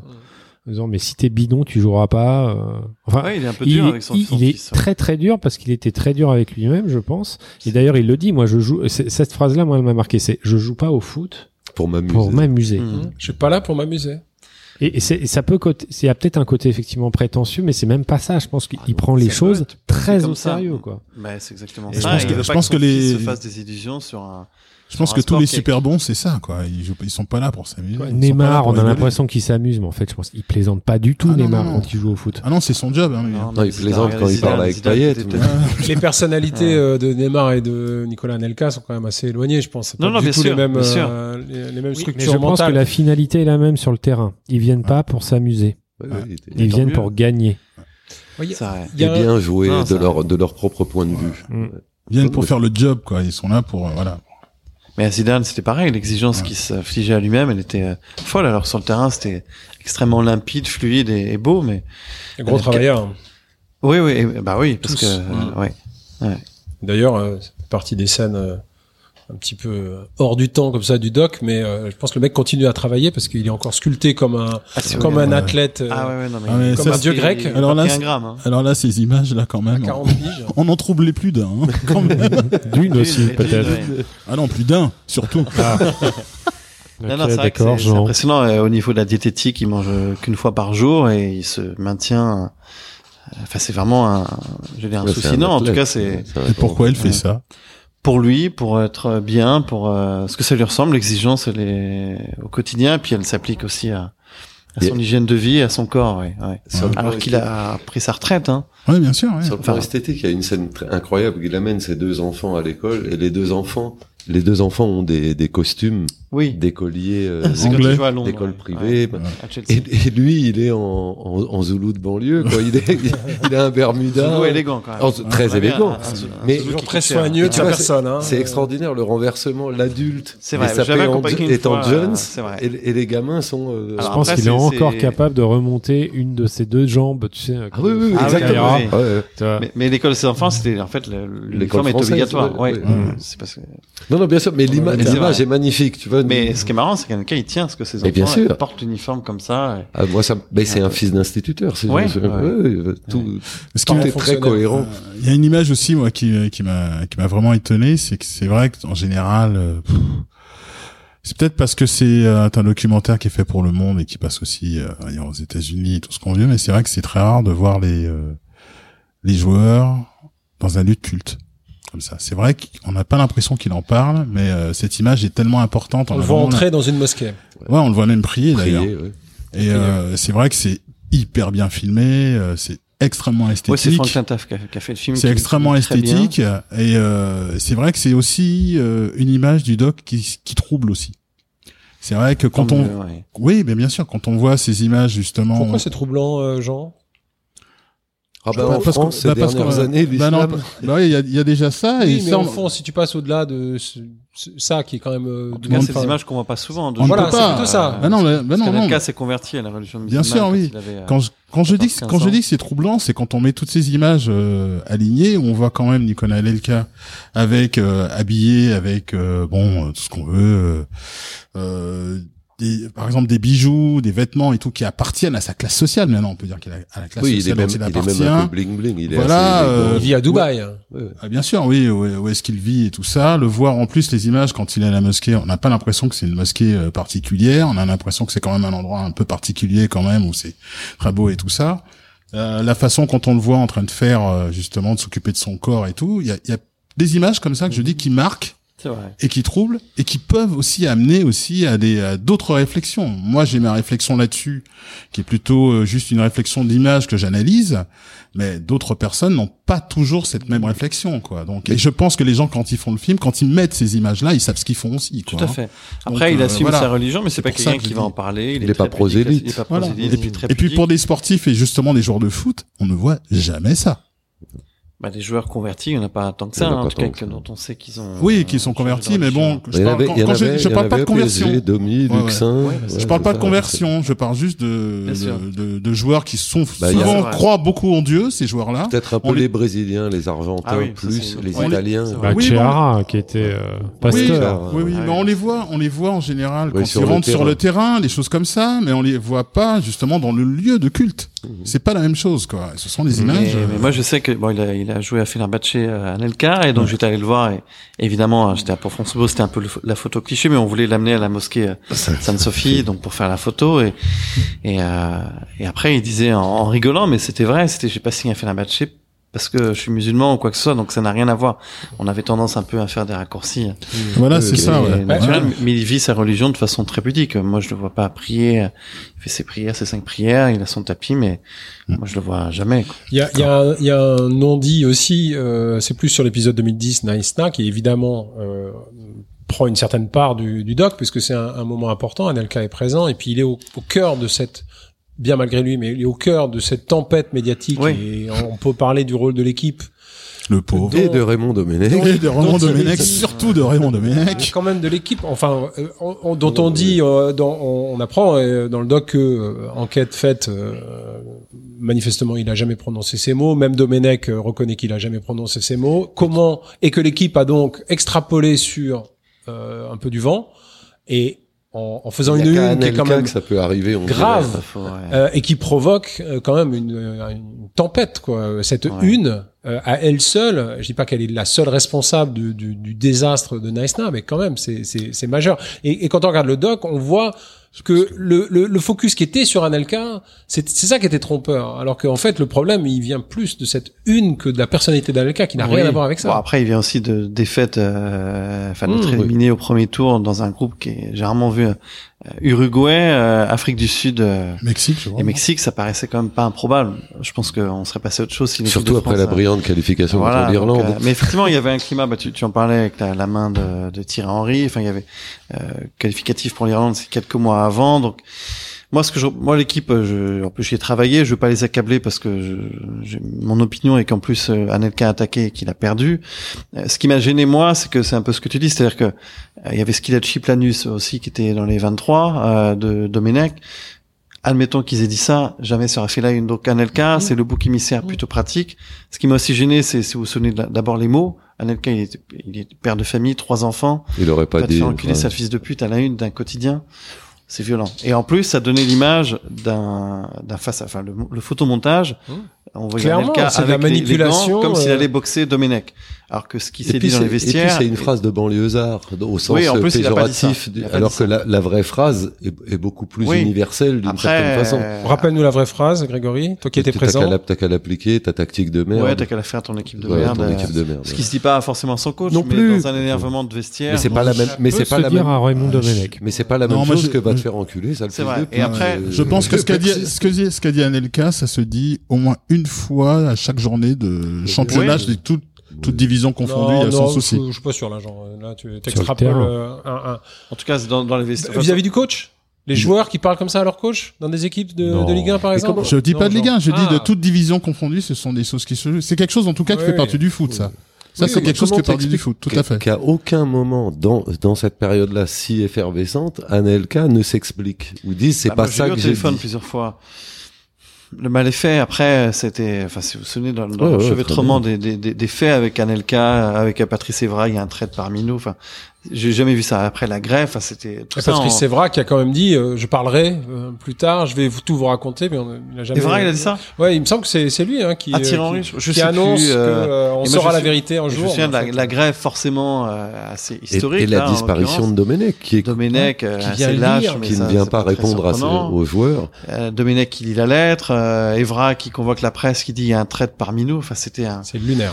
enfin moi, c'est ce- cette Coupe du Monde professionnellement, je veux dire, c'était peut-être entre entre guillemets le meilleur souvenir parce que c'était plus du foot, c'était plus du sport, ouais. c'était c'était surréaliste. Donc Anelka, il a été le bouc émissaire pratique. Ça traduisait quand même à, à la décharge de l'équipe un état de délabrement parce que Domenech allait être remplacé par Blanc. Euh, Le Gret, on peut penser ce qu'on veut, mais c'est un patron et à l'époque c'était pas lui le président. C'était Escalette. C'était Escalette, euh, ancien prof d'anglais à la retraite, très gentil, mais complètement dépassé. C'était le bunker de, du Pizzula où ils étaient encore retranchés, euh, attiser la Euh, parano. oui, Et où Ramayad et Roselyne Bachelot les accusaient de mener grand, vrai. grand train dans des vrai. suites Euh, oui, c'est ça, vrai. Donc tout était surréaliste. Pour moi, le principal fautif, c'est Domenech euh, parce que c'était le manager et que il a rien fait pour empêcher. Ne serait-ce que lire la lettre comme il l'a fait, c'est Hallucinant. c'est pathétique. Donc euh, Anelka, si lui euh, avait dit euh, les mots qui sont à la une de l'équipe n'ont pas été prononcés, tout, tout c'est vrai. Après, il aurait fallu donner les bons, mais je crois que Domenech, en fait, comme Anelka a une petite voix et que c'était dit dans le vestiaire, je crois pas qu'il ait vraiment entendu ce qui a été ça dit. se trouve, c'est Donc, ça euh, effectivement, c'est ce qui est paradoxal chez Anelka, c'est qu'il a raté 98 alors qu'il est titulaire à Arsenal, qui fait le doublé Coupe Championnat. Il rate 2002 alors qu'il est plutôt bon. Euh, enfin, il- 2006, il est pas rappelé, euh, pas appelé par Domenech et pas rappelé quand quand Djibril Cissé se blesse. 2010, on se dit enfin à Il y a 35 droit. années, une Coupe du Monde et puis euh, donc il fait rien comme les autres, c'est ce qu'il voulait. Euh, là, la Coupe du Monde l'a montré, donc c'est triste, ça, ça lui reste un peu scotché, mais il assume et c'est malheureux quoi. Mais toute cette Coupe du Monde et c'est ce qu'il raconte dans le doc, c'est que euh, il y avait donc euh, déjà la qualification était très laborieuse et puis la préparation faisait qu'ils avaient un match contre le Costa Rica à Lens, qu'après ils passaient euh, après Ting, qu'après il y avait un match amical en Tunisie et après ils allaient à la Réunion jouer contre la Chine. Ah oui, c'est vrai que c'était un peu le bazar, ça me rappelle. j'ai tout fait. Donc euh, déjà en Tunisie, Anelka, euh, c'est dans le doc, hein, raconte déjà qu'il avait envie de rentrer parce qu'il sentait que c'est l'un des paradoxes de Domenech en fait. Pour faire très court, Anelka, il est très bon en attaquant, mais qui tourne autour d'un autre attaquant. Et il avait dit à Domenech, moi j'ai envie de jouer libre, un petit peu comme je jouais à Chelsea en- dans mon club. Et Domenech a dit, a, pas- a fait du Domenech, c'est-à-dire il dit pas oui, pas non, mais le fait d'implicitement ne pas répondre laissait entendre à Anelka que ça serait le cas. Et donc Anelka, on l'a accusé à juste titre de dézonner alors qu'il était devant. Donc il se sentait pas à l'aise, il sentait que l'équipe de France allait dans le mur. Bon, Il se trompait pas sur ce et point-là. Evra et les autres ont dû le retenir en Tunisie pour ne pas quitter l'équipe de France. C'est quand même euh, assez assez fou de se dire que Anelka était prêt à quitter les Bleus en plein rassemblement avant la Coupe du Monde, alors que normalement c'est le rêve d'une vie de jouer une Coupe du Monde. Ça aurait été Donc, quelque euh, chose, effectivement, déjà. Mais tout a été fait en dépit du bon sens. Euh, Nommer Evra, que moi j'aime bien, Evra. La façon dont il a nommé Evra, c'est-à-dire dans le vestiaire, en fait, euh, Galas était persuadé d'être le capitaine et donc il a découvert que c'était pas lui. Donc toute la Coupe du Monde, il a fait la, la gueule. Non, tout est pff, tout était de travers dans cette Coupe du Monde. Mais c'est c'est euh, non non, c'est assez surréaliste. Une vraie fiction pour Netflix. On n'a pas, on n'a pas tellement parlé de l'imp, de, de- on en a parlé avant que d'enregistrer, mais les impasses, relativement l'impasse sur la deuxième, euh, Oui, parlons de ça, la deuxième période d'Anelka à Paris, qui est très courte. Dans le doc ou Dans dans, le la doc. vie Ah, dans le doc, Dans le elle est, dans le doc, elle est à peine mentionnée. Donc, parlez-nous un petit ouais. peu, racontez-nous ce deuxième que- passage. Parce que quand même, après avoir quitté Paris, donc à 16 ans et demi, Ouais. euh, 17 ans pour aller à Pour Arsenal. 5 millions de francs. et 5 millions de francs. Il signe au Real pour beaucoup plus. Mm. Au Real, sans être un fiasco, c'est pas non plus une grande réussite. C'est vrai. Vestiaire donc- compliqué. Vestiaire compliqué, lui pas simple C'est vrai. non plus. Et après, il revient à Paris. Alors, je, je vais te confronter euh, ça parce que c'est une chose que j'ai déjà entendue. Penser que le Real et PSG ont raconté un peu une belle histoire à ce moment-là et qu'ils ont grossi les sommes.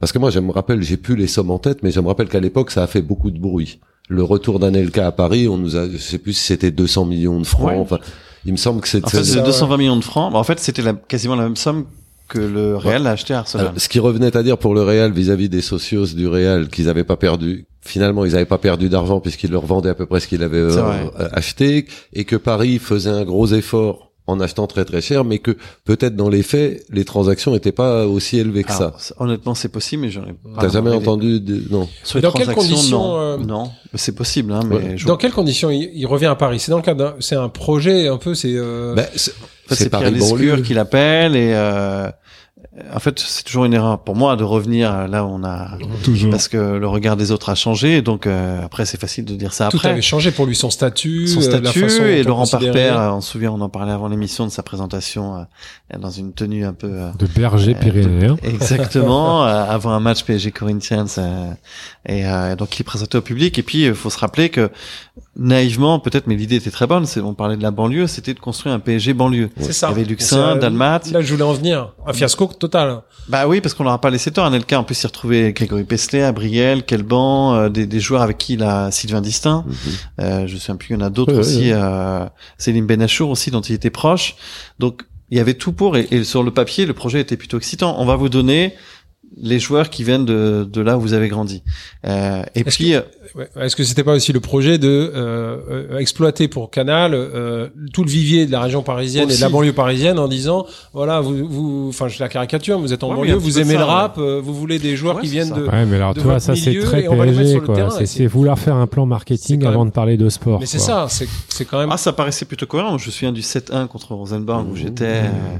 Euh, alors, quand on repense à l'équipe, quand même, Laurent Rambert, Ronaldinho, Anelka, GG Okocha, enfin c'est. Ouais, il y avait des euh, joueurs. il y avait, il y avait du monde. les- Il y avait du C'est- monde. C'est extraordinaire d'avoir été aussi euh, mauvais par rapport à- au talent qu'il y avait. Et donc euh, après pour Anelka, c'est son regard. La bascule, c'est quand Bergerot. Euh, C'est qui le coach, est excuse-moi, à écarté. Alors justement, c'est Philippe Bergerot, qui, qui, c'est dé- qui est écarté après une défaite 5-1 à Sedan, où beaucoup pensent que le PSG a, a laissé filer le match pour euh, pour que Bergerot parte. S'en aille, ouais. Et le paradoxe, c'est que c'est Luis Hernandez qui avait lancé Anelka en, en première division, euh, à 16 ans, qui, qui prend les, les, les choses en main et qui fait un peu du Luis Hernandez, à tort ou à raison, mais il fait le ménage, il met des hommes à lui, il recrute euh, Hugo Léal, je crois que Pochettino ou Non, mais il y avait aussi c'est des Arteta, bonnes- euh, c'est- en tout cas, il, il dispanise un peu. euh, et donc, euh, tous les joueurs euh, PSG banlieue comprennent que c'est fini pour eux. Donc, c'est une aventure. Et je sais qu'Anelka euh, demande à être prêté parce qu'il a compris qu'il ne, pourrait plus évoluer dans cette équipe-là. Et le- tout le monde était content quand il était prêt à Liverpool parce que c'était Liverpool qui payait le salaire du PSG. PSG se débarrassait d'un gros salaire et de quelqu'un qui pouvait poser problème à, à Fernandez. Et donc ça a été, il est resté un an et demi euh, au PSG, ouais. ouais.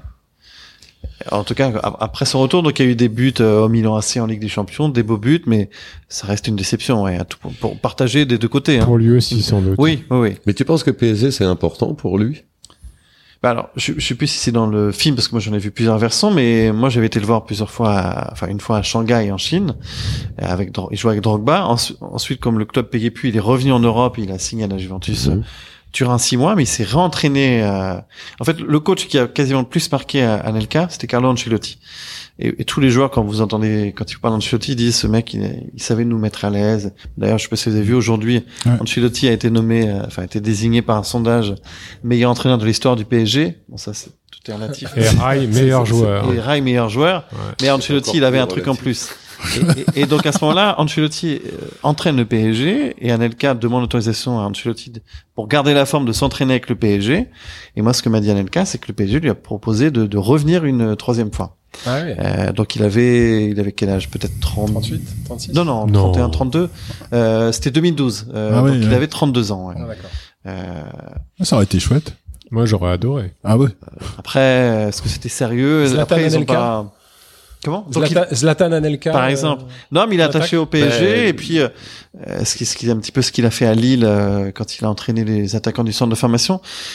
Après, je je sais pas si ce sera un grand entraîneur, ce qu'il veut être entraîneur, il passe ses diplômes, mais avec les très jeunes, en tout cas les jeunes de 18-19 ans, il, il sait leur parler et il leur inspire une sorte de respect. Donc au PSG, il aurait pu être aussi une sorte de passeur. Euh, Il n'aurait pas eu un temps de jeu extraordinaire parce que à cette époque-là, je sais plus qui.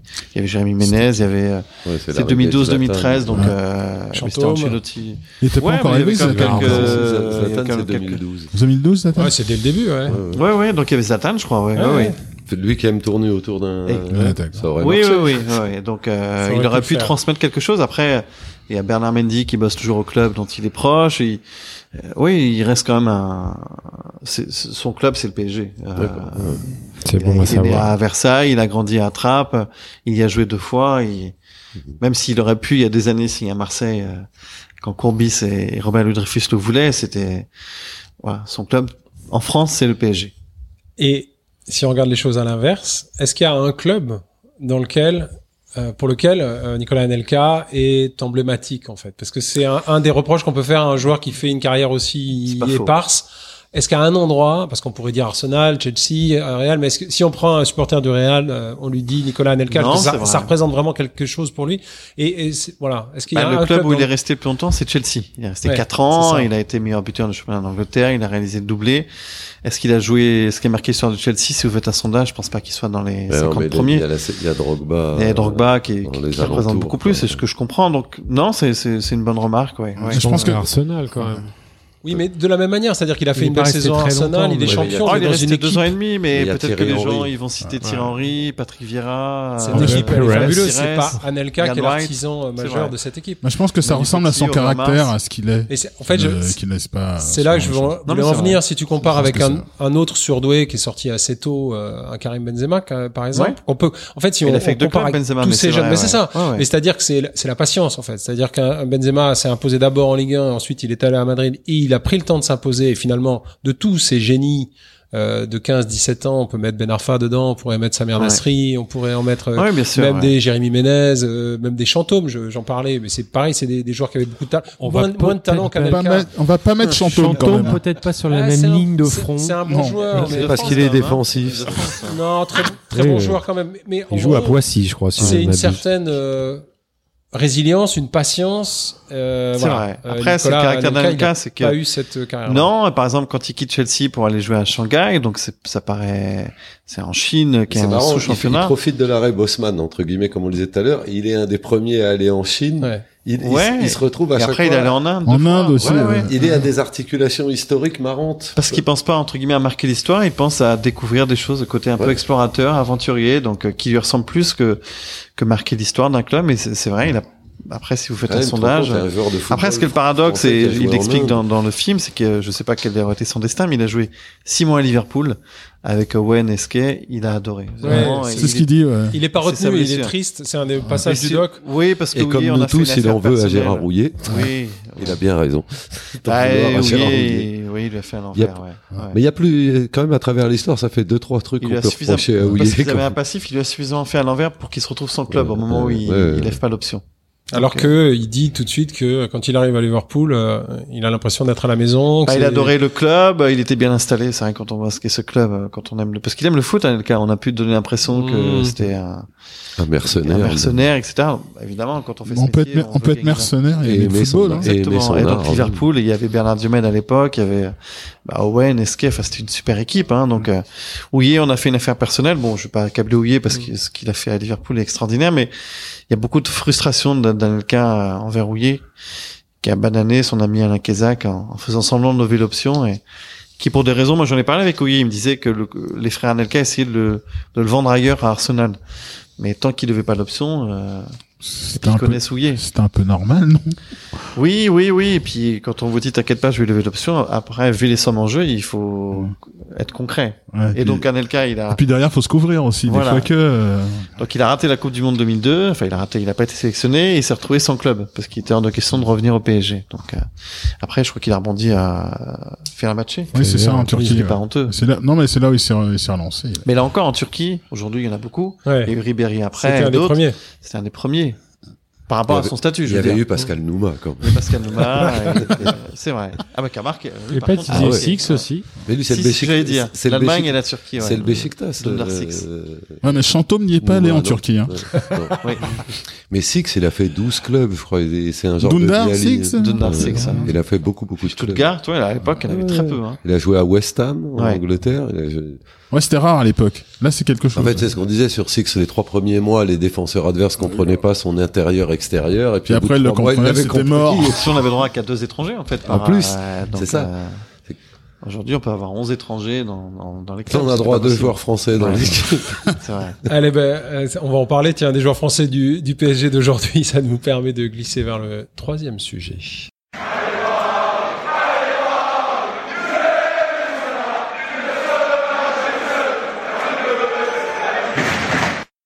Des jeunes comme Anelka, je pense pas qu'on en ait aujourd'hui là euh, sous la main dans l'effectif. Il y avait Tanguy Kouassi l'année dernière, euh, dont on a beaucoup parlé, qui est parti. Quelle tristesse. L'année dernière, il y a tout un wagon de, de jeunes joueurs du centre de formation de Paris qui ont qu'on a vendu parce que visiblement il y avait un peu des problèmes de discipline, d'intégration dans le groupe pro, etc.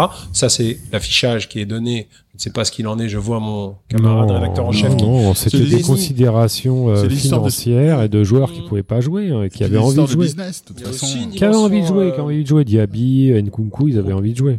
Ah oui, je pensais pas à cela. ouais. Je pensais aux Ouais. plus jeunes, moi, qui qui n'avaient pas encore euh, éclos, hein, visiblement. Ouais. Mais euh, Il y a aussi des agents qui ont intérêt à faire Voilà. ça. Et il y a, euh, bah, pour le coup, quoi, si c'est un, un, un- un exemple emblématique parce que. Paris, a priori, voulait le garder, mais comment lutter quand tu es le club formateur contre la prime à la signature? Et puis la législation française qui veut aussi qu'on peut pas les faire plus signer plus de 5 ans quand ils font leur premier contrat et que là, ils- à l'étranger, ils peuvent signer 5. Donc, euh, c'est compliqué aussi de, de garder. En plus, ils peuvent pas garder tout le monde. S'ils en gardent un par an, c'est déjà énorme déjà. Est-ce que euh, voilà, est-ce que le monde a changé pour ces jeunes joueurs? Est-ce que Paris sait traiter ces, ces joueurs? Et, et ce que tu voulais euh, dire, euh, Xavier, ces, ces stars, ces jeunes vedettes, une pépite qui éclot à Paris aujourd'hui. euh, Bah, la question que je me pose, c'est euh, euh, c'est que hum, oui, euh, effectivement, euh, bon, pour avoir connu les années Anelka à l'époque, moi, j'étais plutôt fan du personnage. J'aimais bien ce côté euh, bras d'honneur qu'il avait capable, cette capacité de faire euh, sur le monde du foot professionnel. Mais c'est est-ce que le PSG à l'époque était capable de gérer un joueur avec ce caractère, avec ce talent aussi et ses, ses, envies Est-ce qu'aujourd'hui le PSG est un club qui sait gérer ce type de personnage? Euh, C'est la question que je me pose. Je pense que oui, d'une certaine manière. Euh, on va pas faire des parallèles entre Anelka et Mbappé, mais quand même, il y a, il y a quelques petites similitudes, je trouve, euh, sur le côté, bon, évidemment, euh, gosse de banlieue, euh, surdoués très jeunes. surdoué euh, très très jeune. Alors bon, dans la capacité de communication, euh, Kylian est au-dessus, ça c'est certain. Mais euh, il y, a, il y a tout cette espèce d'environnement aussi, parce que la famille Mbappé est très très importante. Ouais. Euh, et j'ai l'impression aujourd'hui qu'on sait comment euh, réussir à je veux dire brosser dans le sens du poil le jeune joueur euh, avec le talent et l'ego qu'il a euh, comparativement au PSG de l'époque qui était un tout petit peu plus amateur en la matière mais aussi parce que c'était pas les mêmes ambitions. Donc la question, même si je parle, je parle, je parle, c'est euh, ouais voilà, est-ce qu'on peut comparer le PSG d'aujourd'hui et d'hier Euh, Est-ce que Nicolas Anelka en 2020 aurait pu rester au PSG Je sais pas. Après, ce qui est rigolo, c'est que j'en avais reparlé avec Anelka du PSG, c'est que le paradoxe, il est né là. C'est-à-dire que par son attitude un peu, euh, son port altier, Anelka Mhm. peut vous donner l'impression d'une sorte d'arrogance, mais il vous voyez les joueurs, c'était Alain Roche, Lama, Le Guen, il leur, ils étaient, ils étaient tous pères de famille et lui, il avait 16 ans et, et, et comme il leur parlait pas, je me souviens d'en avoir parlé à Daniel Bravo, Bravo et les autres pensaient que Anelka les prenait pour des, pour des vieux croutons, donc il, il le savatait à part l'entraînement, il lui faisait une façon de s'aguerrir un peu. Et donc, malgré les apparences, Anelka les respectait énormément, mais il savait pas quoi leur dire. Il me disait, mais ils sont tous pères de famille, moi j'ai 16 ans, qu'est-ce que je peux leur raconter? Donc, il y avait un décalage. Et, à l'époque, au PSG, il n'y avait pas de mixité un peu, on n'intégrait pas. Forcément, c'est aussi pour ça qu'il est parti. Et Wenger a, senti qu'il pouvait faire confiance aux jeunes. Aujourd'hui, d'équipe MB et autres, ils sont, ils font, du- ils font preuve d'une maturité mais extraordinaire. Kipembe, il est très jeune. On a l'impression que ça fait 25 ans qu'il qu'il est là. Donc euh, après, pour être titulaire aujourd'hui au PSG, c'est le paradoxe du PSG, c'est que on a l'étiquette PSG, donc on voudrait tout de suite jouer, et puis l'entourage vous dit, euh, comme Aouchiche, euh, euh, comment on dit, euh, euh, Aouchiche. Aouchiche, pardon, qui vient de signer à Saint-Etienne. Je pense qu'il est très très bon, mais est-ce qu'il aurait mérité d'être titulaire?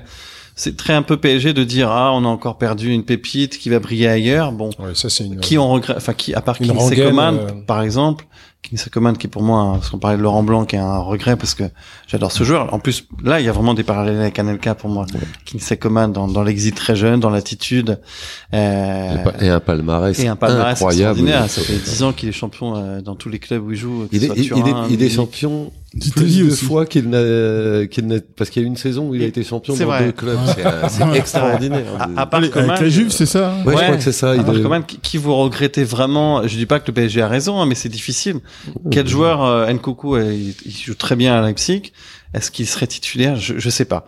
Après, l'entourage vous dit tu mérites ta place, t'es un enfant du club. C'est difficile de, de Non, veiller, de préserver les équilibres. c'est hein. probablement un mythe aussi qu'on a un peu tous en tête d'une espèce d'équipe où il y aurait 11 banlieusards ou 11 franciliens avec euh, quatre artistes extraordinaires et, que- et des, Kouassi, et des- ça, ça fait mal parce qu'il était quand même. Kouassi, euh, c'est quand même, c'est vraiment celui que, puis lui, il avait tout pour du lui, temps de jeu, il Ah a ouais. temps de jeu, il a. et il avait tout pour lui, tout pour arriver. bah, Pour moi, c'est le vraiment le, le grand regret, le seul d'ailleurs vraiment grand regret. Oh, Au-delà de même. que- moi, Après, on verra s'il joue à, à Munich, j'espère pour lui, hein, mais. J'espère pour lui, mais Moi, je garde un bout de regret de Rabiot, quoi qu'il en soit. Ah oui, il y a Rabiot aussi, je- excuse-moi, Il est resté longtemps quand même. Ouais, euh, regret de Rabiot. Ouais. Ouais, ouais, t'as raison. T'as raison. Dans un monde idéal, un mec comme Rabiot, c'est quelque chose dans une équipe. C'est Ah, un, Ah, moi j'aime beaucoup. Enfin, c'est j'aime- vraiment ouais, un ouais. super joueur quand il est en, en pleine Tu sais, c'est possession. agaçant, mais il est. Ouais, voilà. il est bon. Là, il s'est encore fait expulser cette semaine, ouais, il est. Mais je- ce que j'ai dit, c'est vraiment dans un monde idéal. J'ai pas été mécontent quand il est parti Ouais. d'une certaine façon parce que les, les, les- Ah, rancunes ouais, assez ouais. et tout ça. C'est mais vrai qu'il y a quelque chose d'Anelka quand il refuse d'être euh, d'être sur la liste des euh, faux, des réservistes. des Ouais, réservistes ça, euh, de Deschamps. Il y a il y a un peu de ce défi là. Hein. Bon, la maman Mais- n'intervient pas autant que Véronique Rabiot. Ah. mais, mais il serait intéressant Mais- de savoir auprès des jeunes joueurs de notre époque, Rabiot Anelka. est moins jeune, ce que représente Anelka, quel, euh, quel impact il a laissé comme comme joueur un, un- sur le plan Ah, le film de Netflix a comme- aussi remontré qu'il avait, comme on l'a dit, un sacré palmarès. C'était pas qu'un- qu'une tête de mule, c'était quand même une Ligue des Champions, un, ti- une, un Euro 2000. En, en, en préparant, je suis allé faire un tour. Je me suis retrouvé sur la page hallucinée euh, du film euh, en Ah. question et les premiers commentaires. Et le premier commentaire sur lequel tu tombes, c'est quelqu'un qui dit quand même formidable documentaire qui parle d'un des plus grands joueurs de l'histoire du football. Euh, on est dans la dithyrambe euh, totale, c'est-à-dire complètement. Il a été, il a été lynché, euh, le faire incompris, remonter dans les euh, algorithmes. Et bon, enfin, c'est c'est excessif de dire Ah, qu'il a pu être dire sur dans lui. le doc, hein, dit que c'est un des plus grands joueurs. Je sais pas euh, si c'est excessif, mais en tout cas, Diego Maradona le dit. Ouais, c'est vrai. Deux. Daniel Cac, c'est un des plus grands. Non, alors en fait, tu peux dire, à mon avis, Dans une interview, il l'a dit, Diego Maradona. Ah, d'accord. tu ouais. peux dire que c'est un joueur dit qui avait un talent Bocchini, exceptionnel. numéro 10 de toute Mais tu peux pas dire aujourd'hui que c'est un des plus grands joueurs de l'histoire du football parce que sa carrière n'est pas ça. C'est un joueur avec un talent unique, mais alors qu'est-ce que tu incroyable. fais qu'est-ce que tu fais de George Best qui a à peu près aucun titre? Ah, je parle pas des titres, je parle pas des titres, mais c'est pas seulement les titres, c'est la continuité, c'est l'impact que tu laisses, c'est c'est un ensemble. Et c'est pas lui faire offense, Mais il a fait- son parcours Ah, Georges Best, qui lui ouais. ressemble, c'est ce Il que sa tu personnalité. Si Netflix s'intéresse à lui, c'est pas parce qu'ils sont ils ont pas pris les, les plus grands palmarès. C'est un champion hein. moderne. Prendre des joueurs hors cadre, oui, tout à fait. C'est peut-être ouais, un champion moderne. Mais je pense En que ça va au-delà de- de- du hors cadre. Il prend quelqu'un qui a euh, non seulement non seulement le talent, mais je pense qu'il marque. Je pense que Anelka a quand même marqué le C'est un foot. personnage, Ouais, c'est un ça. caractère. Parce que le Euh, foot, en fin de compte, c'est pas seulement le terrain vert, quoi. C'est aussi. Aujourd- Aujourd'hui, c'est tout ce qu'il y a autour. C'est pour ça qu'il est dur avec ses, on le voit dans le film, vous en avez parlé Voilà. tout à l'heure, qu'il est dur avec ses- son fils parce que son fils veut être, enfin l'un de ses fils veut être footballeur professionnel. Il veut lui faire comprendre que euh, c'est c'est un plaisir de jouer au foot, mais si tu veux en faire ton métier.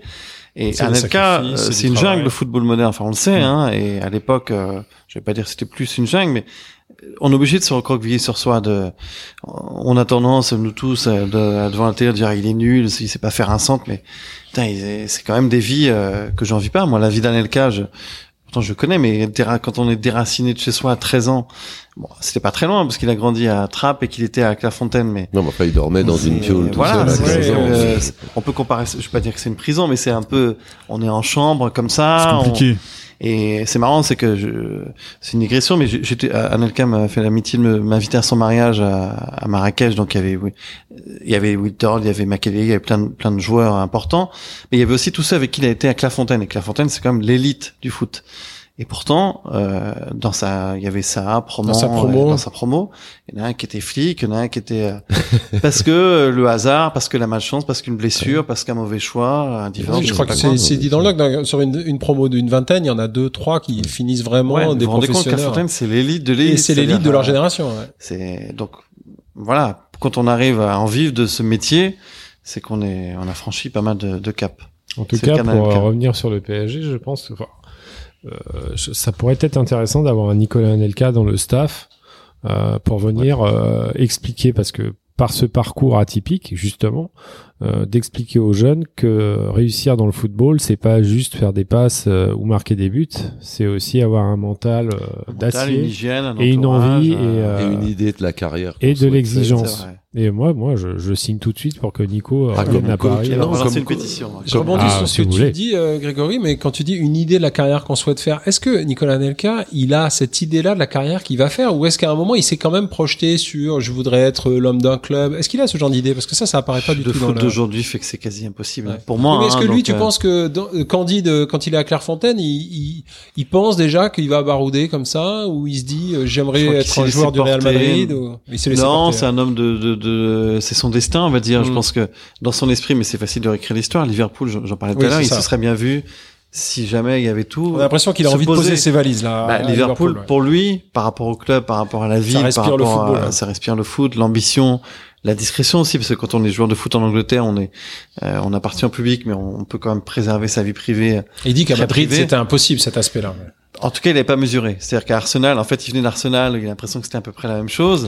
Et à Madrid, moi, je, Il a été un peu naïf à Madrid, hein, peut-être. Tout à fait, Il il avait avait un que peu de 19 naïveté. ans, hein, mais, Oui, non, mais c'est mais- ça, ouais. mais il y avait des journées chez lui 24 heures sur 24. Ouais, ouais, c'est ça. C'est que c'est vrai qu'il arrive à Madrid quand même dans un dans un vestiaire qu'on sait compliqué. Je veux dire que Vestiaire, puis la presse, tout le monde, tout voilà, As, la presse, voilà. ouais. Je veux dire que tout le monde dans le foot et en dehors du foot sait qu'à Madrid, quand t'arrives, c'est le, c'est, Bah, tout le monde à l'époque non. quoi. À l'époque non. En tout cas, après Euh, Anelka, tout le monde Tout le monde l'a su, en tout cas.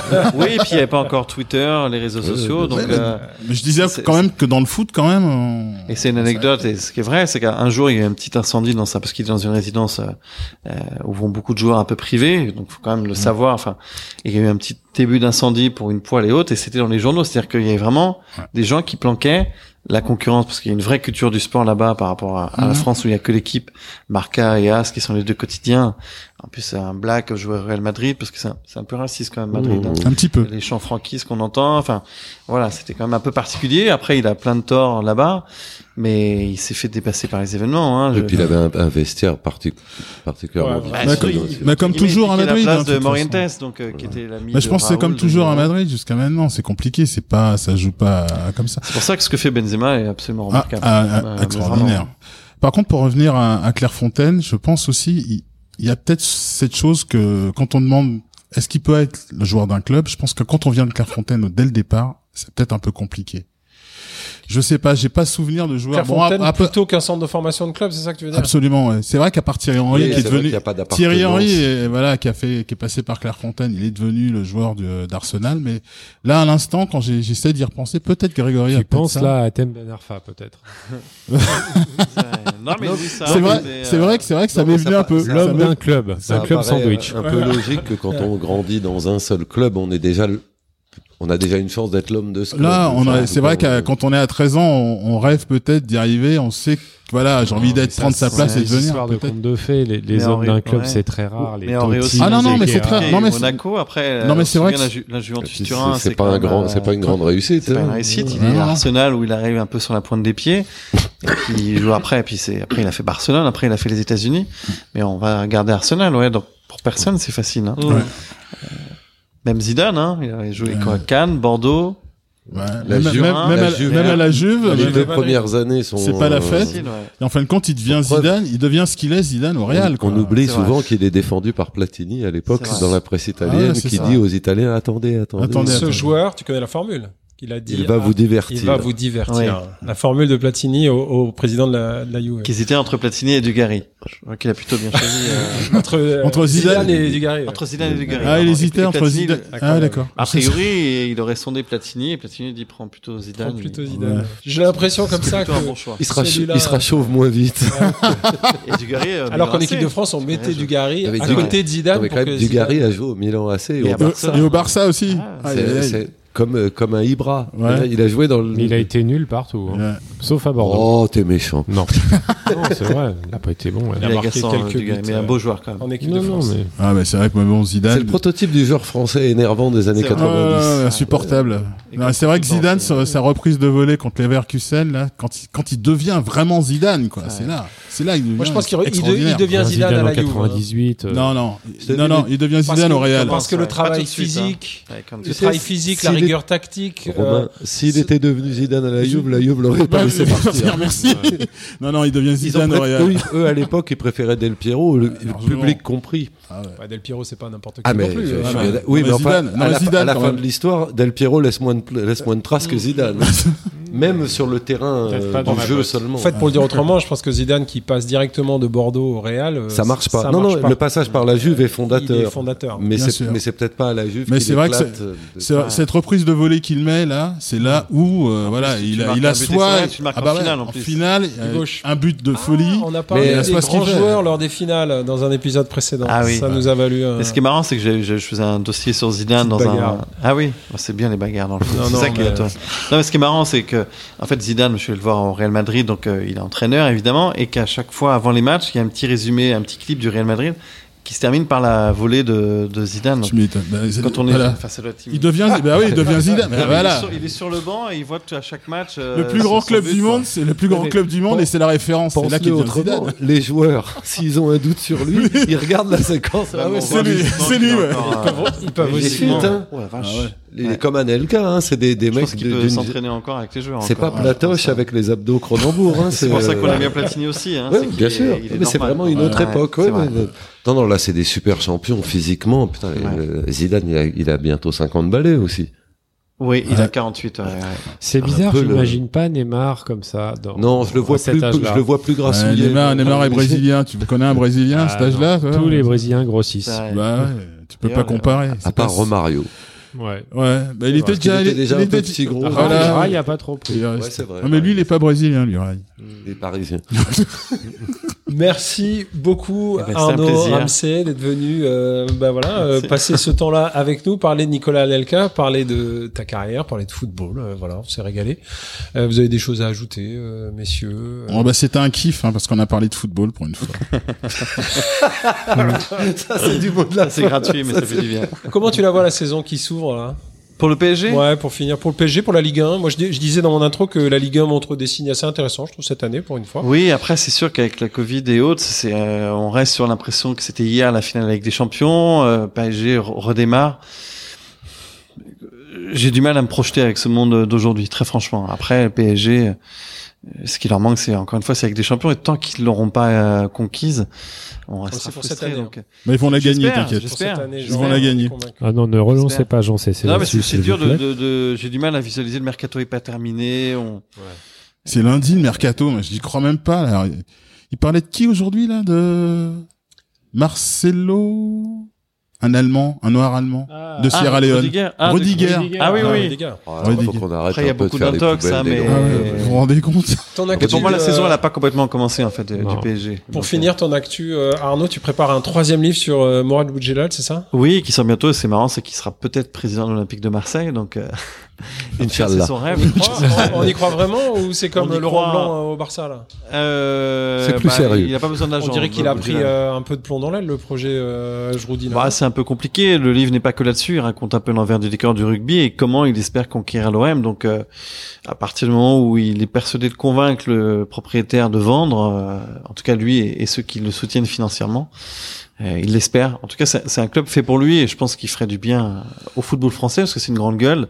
Force de caractère, hein. force de caractère. Il a, c'est un enfant de Toulon qui est pas très loin de Marseille, donc euh, il est fait pour ce club. Après, est-ce que ce club est fait pour lui Mm. et est-ce que le club va s'offrir à lui? Je sais pas. Après, Faut se méfier parce que le football, ça rend débile parfois. Donc, euh, et ça rend fou surtout. Ouais, hein. Est-ce qu'il c'est- est possible de passer du rugby au foot, enfin, de, de- d'un En sport fait, à son idole, enfin son idole, c'est Bernard Tapie, donc euh, il a envie de prouver que comme Tapie qui a réussi, quoi Dans on le en vélo. pense, et dans le vélo, euh, dans le foot. en gagnant le Tour de France et dans le et dans le foot, on peut Et un peu dans la politique. et un peu- ça, c'est un autre sport, mais Mourad Boudjelal, ministre?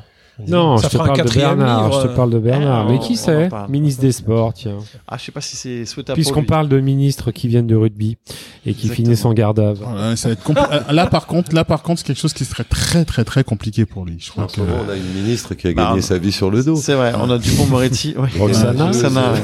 Bah, Dupont-Moretti, on a dit qu'il tiendrait pas parce qu'il est grande gueule. Boudjelal, il... non, c'est pas la même chose. Euh, Non. Pas Mais on lui a comparable. proposé d'être député, on lui a Moi, je serais de curieux un- de le voir arriver à la tête de, de, de Marseille. Je- je- Vous, peut-être vous êtes quand même conscient qu'on va terminer ce podcast en parlant Je de suis Marseille, désolé. les gars. C'est vrai que c'est terrible ça. Aucune autre activité à part Mourad euh, Alors, je continue de de- d'être euh, collaborateur de différents magazines euh, divers et variés, dont, dont le journal du dimanche euh, principalement. Pour suivre un club en particulier ou pour... Le problème, c'est par exemple le JDD, c'est pour, pour travailler sur le PSG, on a droit à une ou deux interviews par an maximum. Donc tous les journalistes sont logés à la même enseigne et c'est compliqué. C'est plus simple de faire parler les anciens, que ceux d'aujourd'hui qui et le PSG même le dit hein, c'est qu'ils n'ont pas intérêt à communiquer pour la presse. En fait, la presse française les intéresse pas. Ce qui vise c'est euh, c'est Vogue, c'est Ouais. euh, New Yorker, etc. Pourquoi pas? Ils ont compris que le PSG c'était une marque, que la presse française parlerait du PSG quoi qu'il arrive. Donc Mm. pourquoi proposer une interview euh, à un joueur où il serait mis devant des c'est ce dont on parlait tout à l'heure sur euh, hors, euh, hors émission sur le mieux disant vrai. culturel, sur tout ça. C'est qu'ils pensent ne pas avoir besoin de tout ça, alors qu'on on, on ne En manque cas, jamais de ce dont on que de ce C'est dont vrai, on mais a ils considèrent besoin. qu'on parlera d'eux, la preuve, on, on le fait, les radios, les télés, C'est ça, euh, à c'est part les- ceux qui payent les droits, euh, ils ont pas de raison de leur parler. Donc, euh. donc j'essaye de travailler sur le PSG aussi d'aujourd'hui, mais c'est compliqué, les portes se verrouillent euh, tout le temps.